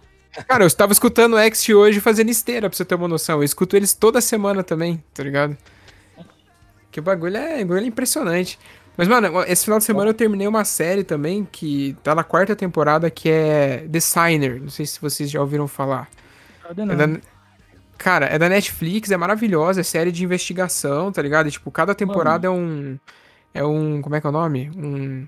Um caso diferente. É o mesmo, é o mesmo, é o mesmo cara lá, tipo, o mesmo investigador, mas é tipo, cada temporada é uma, um caso diferente. E o dessa temporada tá maravilhoso, eu indico muito assistir. E, cara, eu acho que é só. Fechou. Mano, Vinícius. eu sou burro. Minha série favorita é Superstore, mano. Caraca.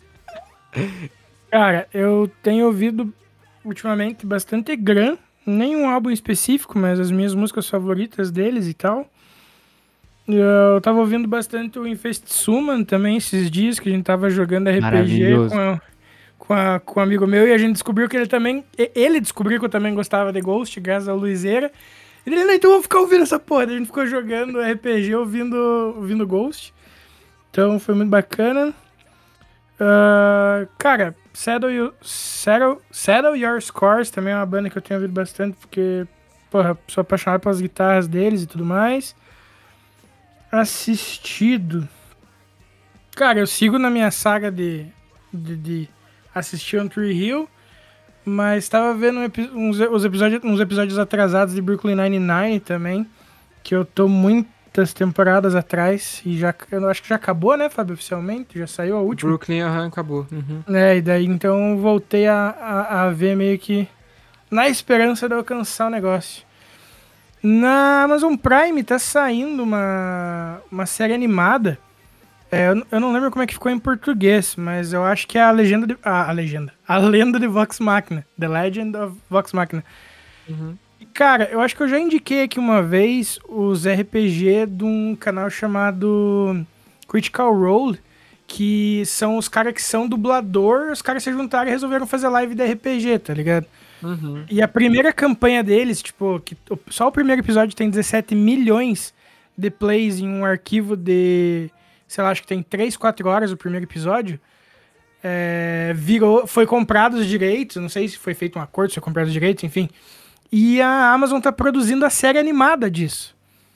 Então, tipo, eu achei muito bacana que eu vi os três primeiros episódios ali. E eu eu acho que ele tá saindo semanalmente, não tenho certeza. E, tipo, é muito bacana ver ah, coisas que no RPG você diz, ah, então eu faço isso. Ele só, só faz, sabe? Tipo, é, é uma magia diferente, é muito bacana. Então fica aí a indicação disso também. Ah, e que mais? Eu acho que por, por hoje é só, mano. Não tô muito diversificado essa semana. Ah, não, e eu tô ouvindo as trilhas sonoras de Tony Hawk também, por causa do Sempre bom. último clube do Nossa, disco, cara. Causa do último clube do disco lá, eu tô ouvindo, porra. Você sabe, quem, que- você quem ouviu sabe o que eu tô falando. despertou o que é de melhor em mim aqui. Mas é isso, e você, Luiz? Cara, eu vou indicar o último disco do Billy the Kid, né? Que eles vão fazer a turnê de despedida aí, vão passar pelo Brasil. Pretendo colar. Que é o Destroy Babylon, fudidaço. Vou indicar o meu favorito do Korn, que é o Take a Look in the Mirror. Descasso, último, um dos últimos discos bons do Korn até eles, até o até o Red sair e aí a banda começou a experimentar pra caramba. Até gosto de algumas coisas que vieram depois, mas acho que esse é, o, é um dos últimos que me pegaram de jeito, assim. O The End of All Things to Come, do Mudvayne, que eu curto pra caralho também. Muito bom. Antigueira. E vou indicar o Crosses, que é um, que é um projeto paralelo do Chino Moreno, do Deftones. O, eles estão para lançar disco novo esse ano. Então eles têm, eles têm um álbum só, mas é uma parada bem diferente do Deftones, é um negócio mais eletrônico, assim, mais post-rock. Uma-. É bem legal, cara, é bem diferente, assim, mas é um eletrônico meio triste, assim, bem a cara do, do É Chino. E vou indicar aí, porque vem coisa nova, então já, já aproveita, o pessoal embala aí no primeiro play deles e já se liga nas novidades. E, cara, já vou indicar as outras duas, os outros dois projetos do Chino aqui, vou levar, levar a palavra do Chino Moreno à frente aí. vou indicar o Team Sleep, que é outra banda dele também, e o Palms. Então, pra quem curte Deftones aí, procure esses outros três projetos do cara que os três valem a pena. Muito bom. Maravilha. Mas é isso, a gente tá chegando aqui na finaleira de mais um episódio. E que episódio, senhoras e senhores. Emocionado que estou. episódio. Nossa, todos Impactado. estamos, cara. Porra, já, já vou dizer que é um dos meus favoritos, assim. Só, só deixando já na. Só deixando já no ar, assim, a intriga, a intriga, mas é real. Bill, muitíssimo obrigado por ter tirado um tempinho do teu dia pra vir trocar ideia com a gente, cara, do fundo do coração. A gente que já admirava todo o teu trampo e por tudo que a galera já falava de ti, pode ter certeza que a gente te admira ainda mais agora como pessoa Exatamente. conhecendo você propriamente dito. Agora descobriram que eu sou esquerdista, ninguém sabia. Mas agora todo mundo vai saber. É bom que agora ninguém enche meu saco, vai colocar essa porra e todo mundo vai ficar falando. Posso falar, Zil falou que é esquerdista. É, muito bom. Foda, cara. Foda. Parece que o cara não. não... Nega é doente, cara. Tem que tatuar, né? Eu, não, devo que eu mostrar a foto pra vocês, eu não pude postar. Eu tava com uma. Nossa, cara. Cada coisa, velho.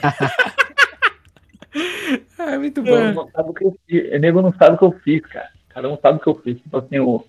o só pra última, só pra vocês saberem o que aconteceu. Semana passada eu tirei uma foto, mas eu não mostrei pra ninguém. eu Não posso postar no Instagram isso, né? Uhum. O... apareceu um cara, velho, na Avenida Paulista. Eu fiz o cara ir embora, velho. O cara colocou uma barraquinha. O cara falou que ele é youtuber. Eu não sabia que ele era youtuber. Uhum. Tem até o nome dele, não sei como é o nome dele. O cara parecia um americano, parecia um redneck americano. Vixe. Tava de óculos, assim. ó. Ele pegou, colocou a barraquinha, colocou uma, uma placa escrita assim: vacinas obrigatórias são iguais a estupro. Ah, Meu Deus, velho. Você é louco. Eu passei com a minha esposa, assim, o cara tinha acabado de colocar. Mano, eu virei assim, a hora, olhei e falei, "Que que é?" Um tambor com a bandeira do Brasil, assim, uns bagulhos. Eu falei, Paula, me solta. eu, eu peguei e falei assim, coloquei a máscara assim, aí os caras, assim, uns moleque novo, assim, ó, com a bandeira fora Bolsonaro começaram do outro lado a gritar, assim. Eu peguei olhei pra esse cara, assim, eu na frente dele, falei, galera, nem fala nada pra esse cara. Esse cara é um alucinado. Eu falei, cara, você tem noção? Eu falei pra ele assim, cara, que bom que você não vai tomar vacina, porque você vai morrer. Falei pra ele. Falei pra ele, falei, cara, não toma a vacina. Por favor. Falei pra ele, não toma vacina. Uhum. Não toma mesmo. Porque logo, logo, você não vai estar mais aqui. Eu falei, sabe qual que é o seu destino? Olhei bem na cara dele. Falei, sabe qual que é o seu destino? Darwinismo rumo à extinção. Esse é o seu destino. E só veio a resposta. O cara foi. o- Só que eu tava meio maloqueiro. Aí a Paula falou, nossa, o cara começou a desmontar a barraquinha, velho. Caralho. Eita. Porque ele achou que eu ia voltar e ia começar a atormentar ele. Uhum. Ele achou que eu ia ficar ali. E tipo, aí eu tira foto, tira foto. Aí eu tirei uma foto assim, apontando pra ele assim. ó. E apontando assim, porque eu falei, não, não é possível. Eu tirei a foto assim, apontando assim, né? E apontando, várias fotos apontando, que eu queria mostrar pros meus amigos, que ninguém ia acreditar. o cara tava falando isso. Aí o cara não sabia o que fazer, velho, porque se ele tentasse alguma coisa, quebrava ele. Aí, tipo, aí a molecada fala, o Bolsonaro chegou. Eu falei, não, não, não, falei, fica quieto, não precisa falar não, dá essa bandeira aqui. Aí eu escrito, fala Bolsonaro na bandeira. Peguei a bandeira assim, eu cheguei na frente do cara, assim, ó. Tira foto aí, tira foto aí. Aí, que eu foto, o maluco, cara, uma foto de Jesus Cristo, assim, ele colocou o bagulho. Eu falei assim, isso aí, Darwin, vai lá. Vai lá, tchum. Falei assim, valeu, irmão, é isso aí. Aí ele pegou as coisas e saiu fora, mano. Guardou os bagulho e foi embora, mano. Meu Deus, hein? Que papelão, hein? Porra, que pariu. Ah, dá licença, ó, cara. Vacina, ô. Fica sem noção. Vacina é igual estupro, cara. No meio da pandemia, no meio da Omicron. Acabou de Uhum. anunciar que o bagulho tá matando a galera. E vai precisar todo mundo tomar dose de reforço. Nessa altura do campeonato, a hora que a gente tá ganhando o jogo. Começamos a ganhar o jogo, o cara vai querer chutar a bola do gol contra. Uhum. Pô, pelo amor de Deus, pelo amor, pelo amor de Deus. Eu sou um cientista, cara. Não chuta meu saco na minha frente, não, né, cara? Chuta por trás, mano, na minha frente, cara. A Paula tentou me segurar. A hora que ela viu que eu vi o negócio escrito isso, assim, ela puxou meu braço. Eu falei, solta, solta, solta, solta. Você solta que não é possível. Na minha frente o cara vai falar isso. Uhum. Eu falei assim, mano, você é louco? Falei, não, não. Você tá, você tá, tá alucinado. Você, você tá se engano, velho. Você quer, quer, quer ir contra a natura. Você quer, não quer tomar vacina? Tudo bem, direito seu, cara. Que bom, você vai falecer. Uhum. Problema é seu. Problema é seu. Agora, você incentivar outros indivíduos a não tomarem isso, aí você já está cometendo terrorismo, cara. Exatamente. Você já está sendo, está sendo desumano e insensível com a vida de outras pessoas, Uhum. entendeu? Você não tem, se há uma instituição, né, pública, que a Anvisa, né, que é a maior instituição né, de saúde, né, pública do nosso país, está dizendo, estimulando e dizendo para todo mundo tomar vacina, você, no meio do mato, está falando que não é para tomar com a sua espingarda de chumbinho aí, redneck, falando para não tomar vacina e proibindo as pessoas aí, fazendo cartaz de papelão, você tá de brincadeira com a minha cara, né, cara?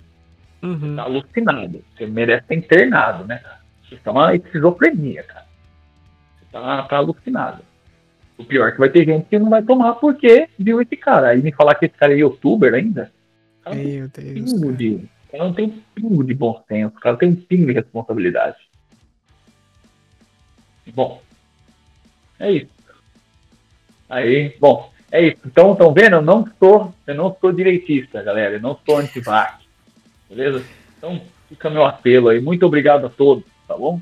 Se vacinem, usem máscara, fiquem em casa se possível. Músicos trabalhem, se possível, se vacinem. A vacina tá aí para proteger. Quem puder ficar em casa, fica. Quem não puder, vai trabalhar. Vacina, mas não precisa cuspir na boca um do outro também, né? Não precisa também ficar indo, saindo que nem louco. Sai quando for necessário e para não enlouquecer. Mas não precisa ser, ser xiita também, não precisa julgar e apontar o dedo pro seu amigo, porque julgar e apontar o dedo é igual a levar um soco na cara. Tá bom? Uhum. Então é isso. Show de bola. Mas então, muito obrigado mais uma vez, Bill. Agora, muito obrigado a você, Fabinho, que está aqui conosco, Fabinho. Ah, muito obrigado, Vinícius. Que episódio maravilhoso. Meu Deus, que lição, que aula. É, eu digo de um professor mesmo, né? O bagulho foi louco hoje. Certo? Tá. Né? Justíssimo. Muito obrigado, Luizeira. Pô, valeu aí todo mundo, valeu especial o Bill aí, o episódio ficou foda pra caramba, curti demais. Muito obrigado a todos vocês pela oportunidade. Adorei ter falado aí com vocês e caralho mesmo, cara. Vamos divulgar essa parada aí e fazer bombar. Tamo junto. Já era, vai ser lindão, valeu, valeu geral, hein. Fabinho, conta pra mim, aonde que você pode encontrar o podcast? Cara, podemos. Vocês que estão nos ouvindo aí pelo Spotify, vocês também encontram a gente no Deezer, no Google Podcasts, no Breaker, no Radio Public, no Castbox, no Google Podcasts e também no Podcast Addict, que é o agregador de podcasts favorito do Vinícius, no qual ele é embaixador atualmente no Zimbábue. Eu fiquei sabendo disso. Caraca, Fábio, você tá tendo acesso aos contratos antes de mim, bicho. Eu tô começando a ficar preocupado. Eu Eles estão entrando, assessor. e- eles estão entrando em contato com você pra você me substituir, né? Exatamente, cara. Ó, meu querido. Ai, mas enfim, muito obrigado a você também que ouviu esse episódio, que ouve os episódios, né? A- a- cara, o Fábio fala, mas eu também faço questão de ressaltar que a sua amizade e parceria é muito importante pra gente. E você também pode encontrar a gente no nosso grupinho lá no Telegram. Onde a gente tá sempre trocando uma ideia, falando uma abobrinha, trocando umas figurinhas sobre música e tudo mais. Então tá lá no, nosso, no link do nosso perfil, então fica à vontade pra entrar lá e falar abobrinha com a gente também. Beleza? A galera que tá lá é tudo muito, todo mundo muito gente boa, então vão receber todo mundo com os braços abertos, beleza? Mas é isso, o episódio chegou ao fim. Até semana que vem. Um abraço pra todo mundo, se cuidem, cuidem dos seus e falou! Falou. Tudo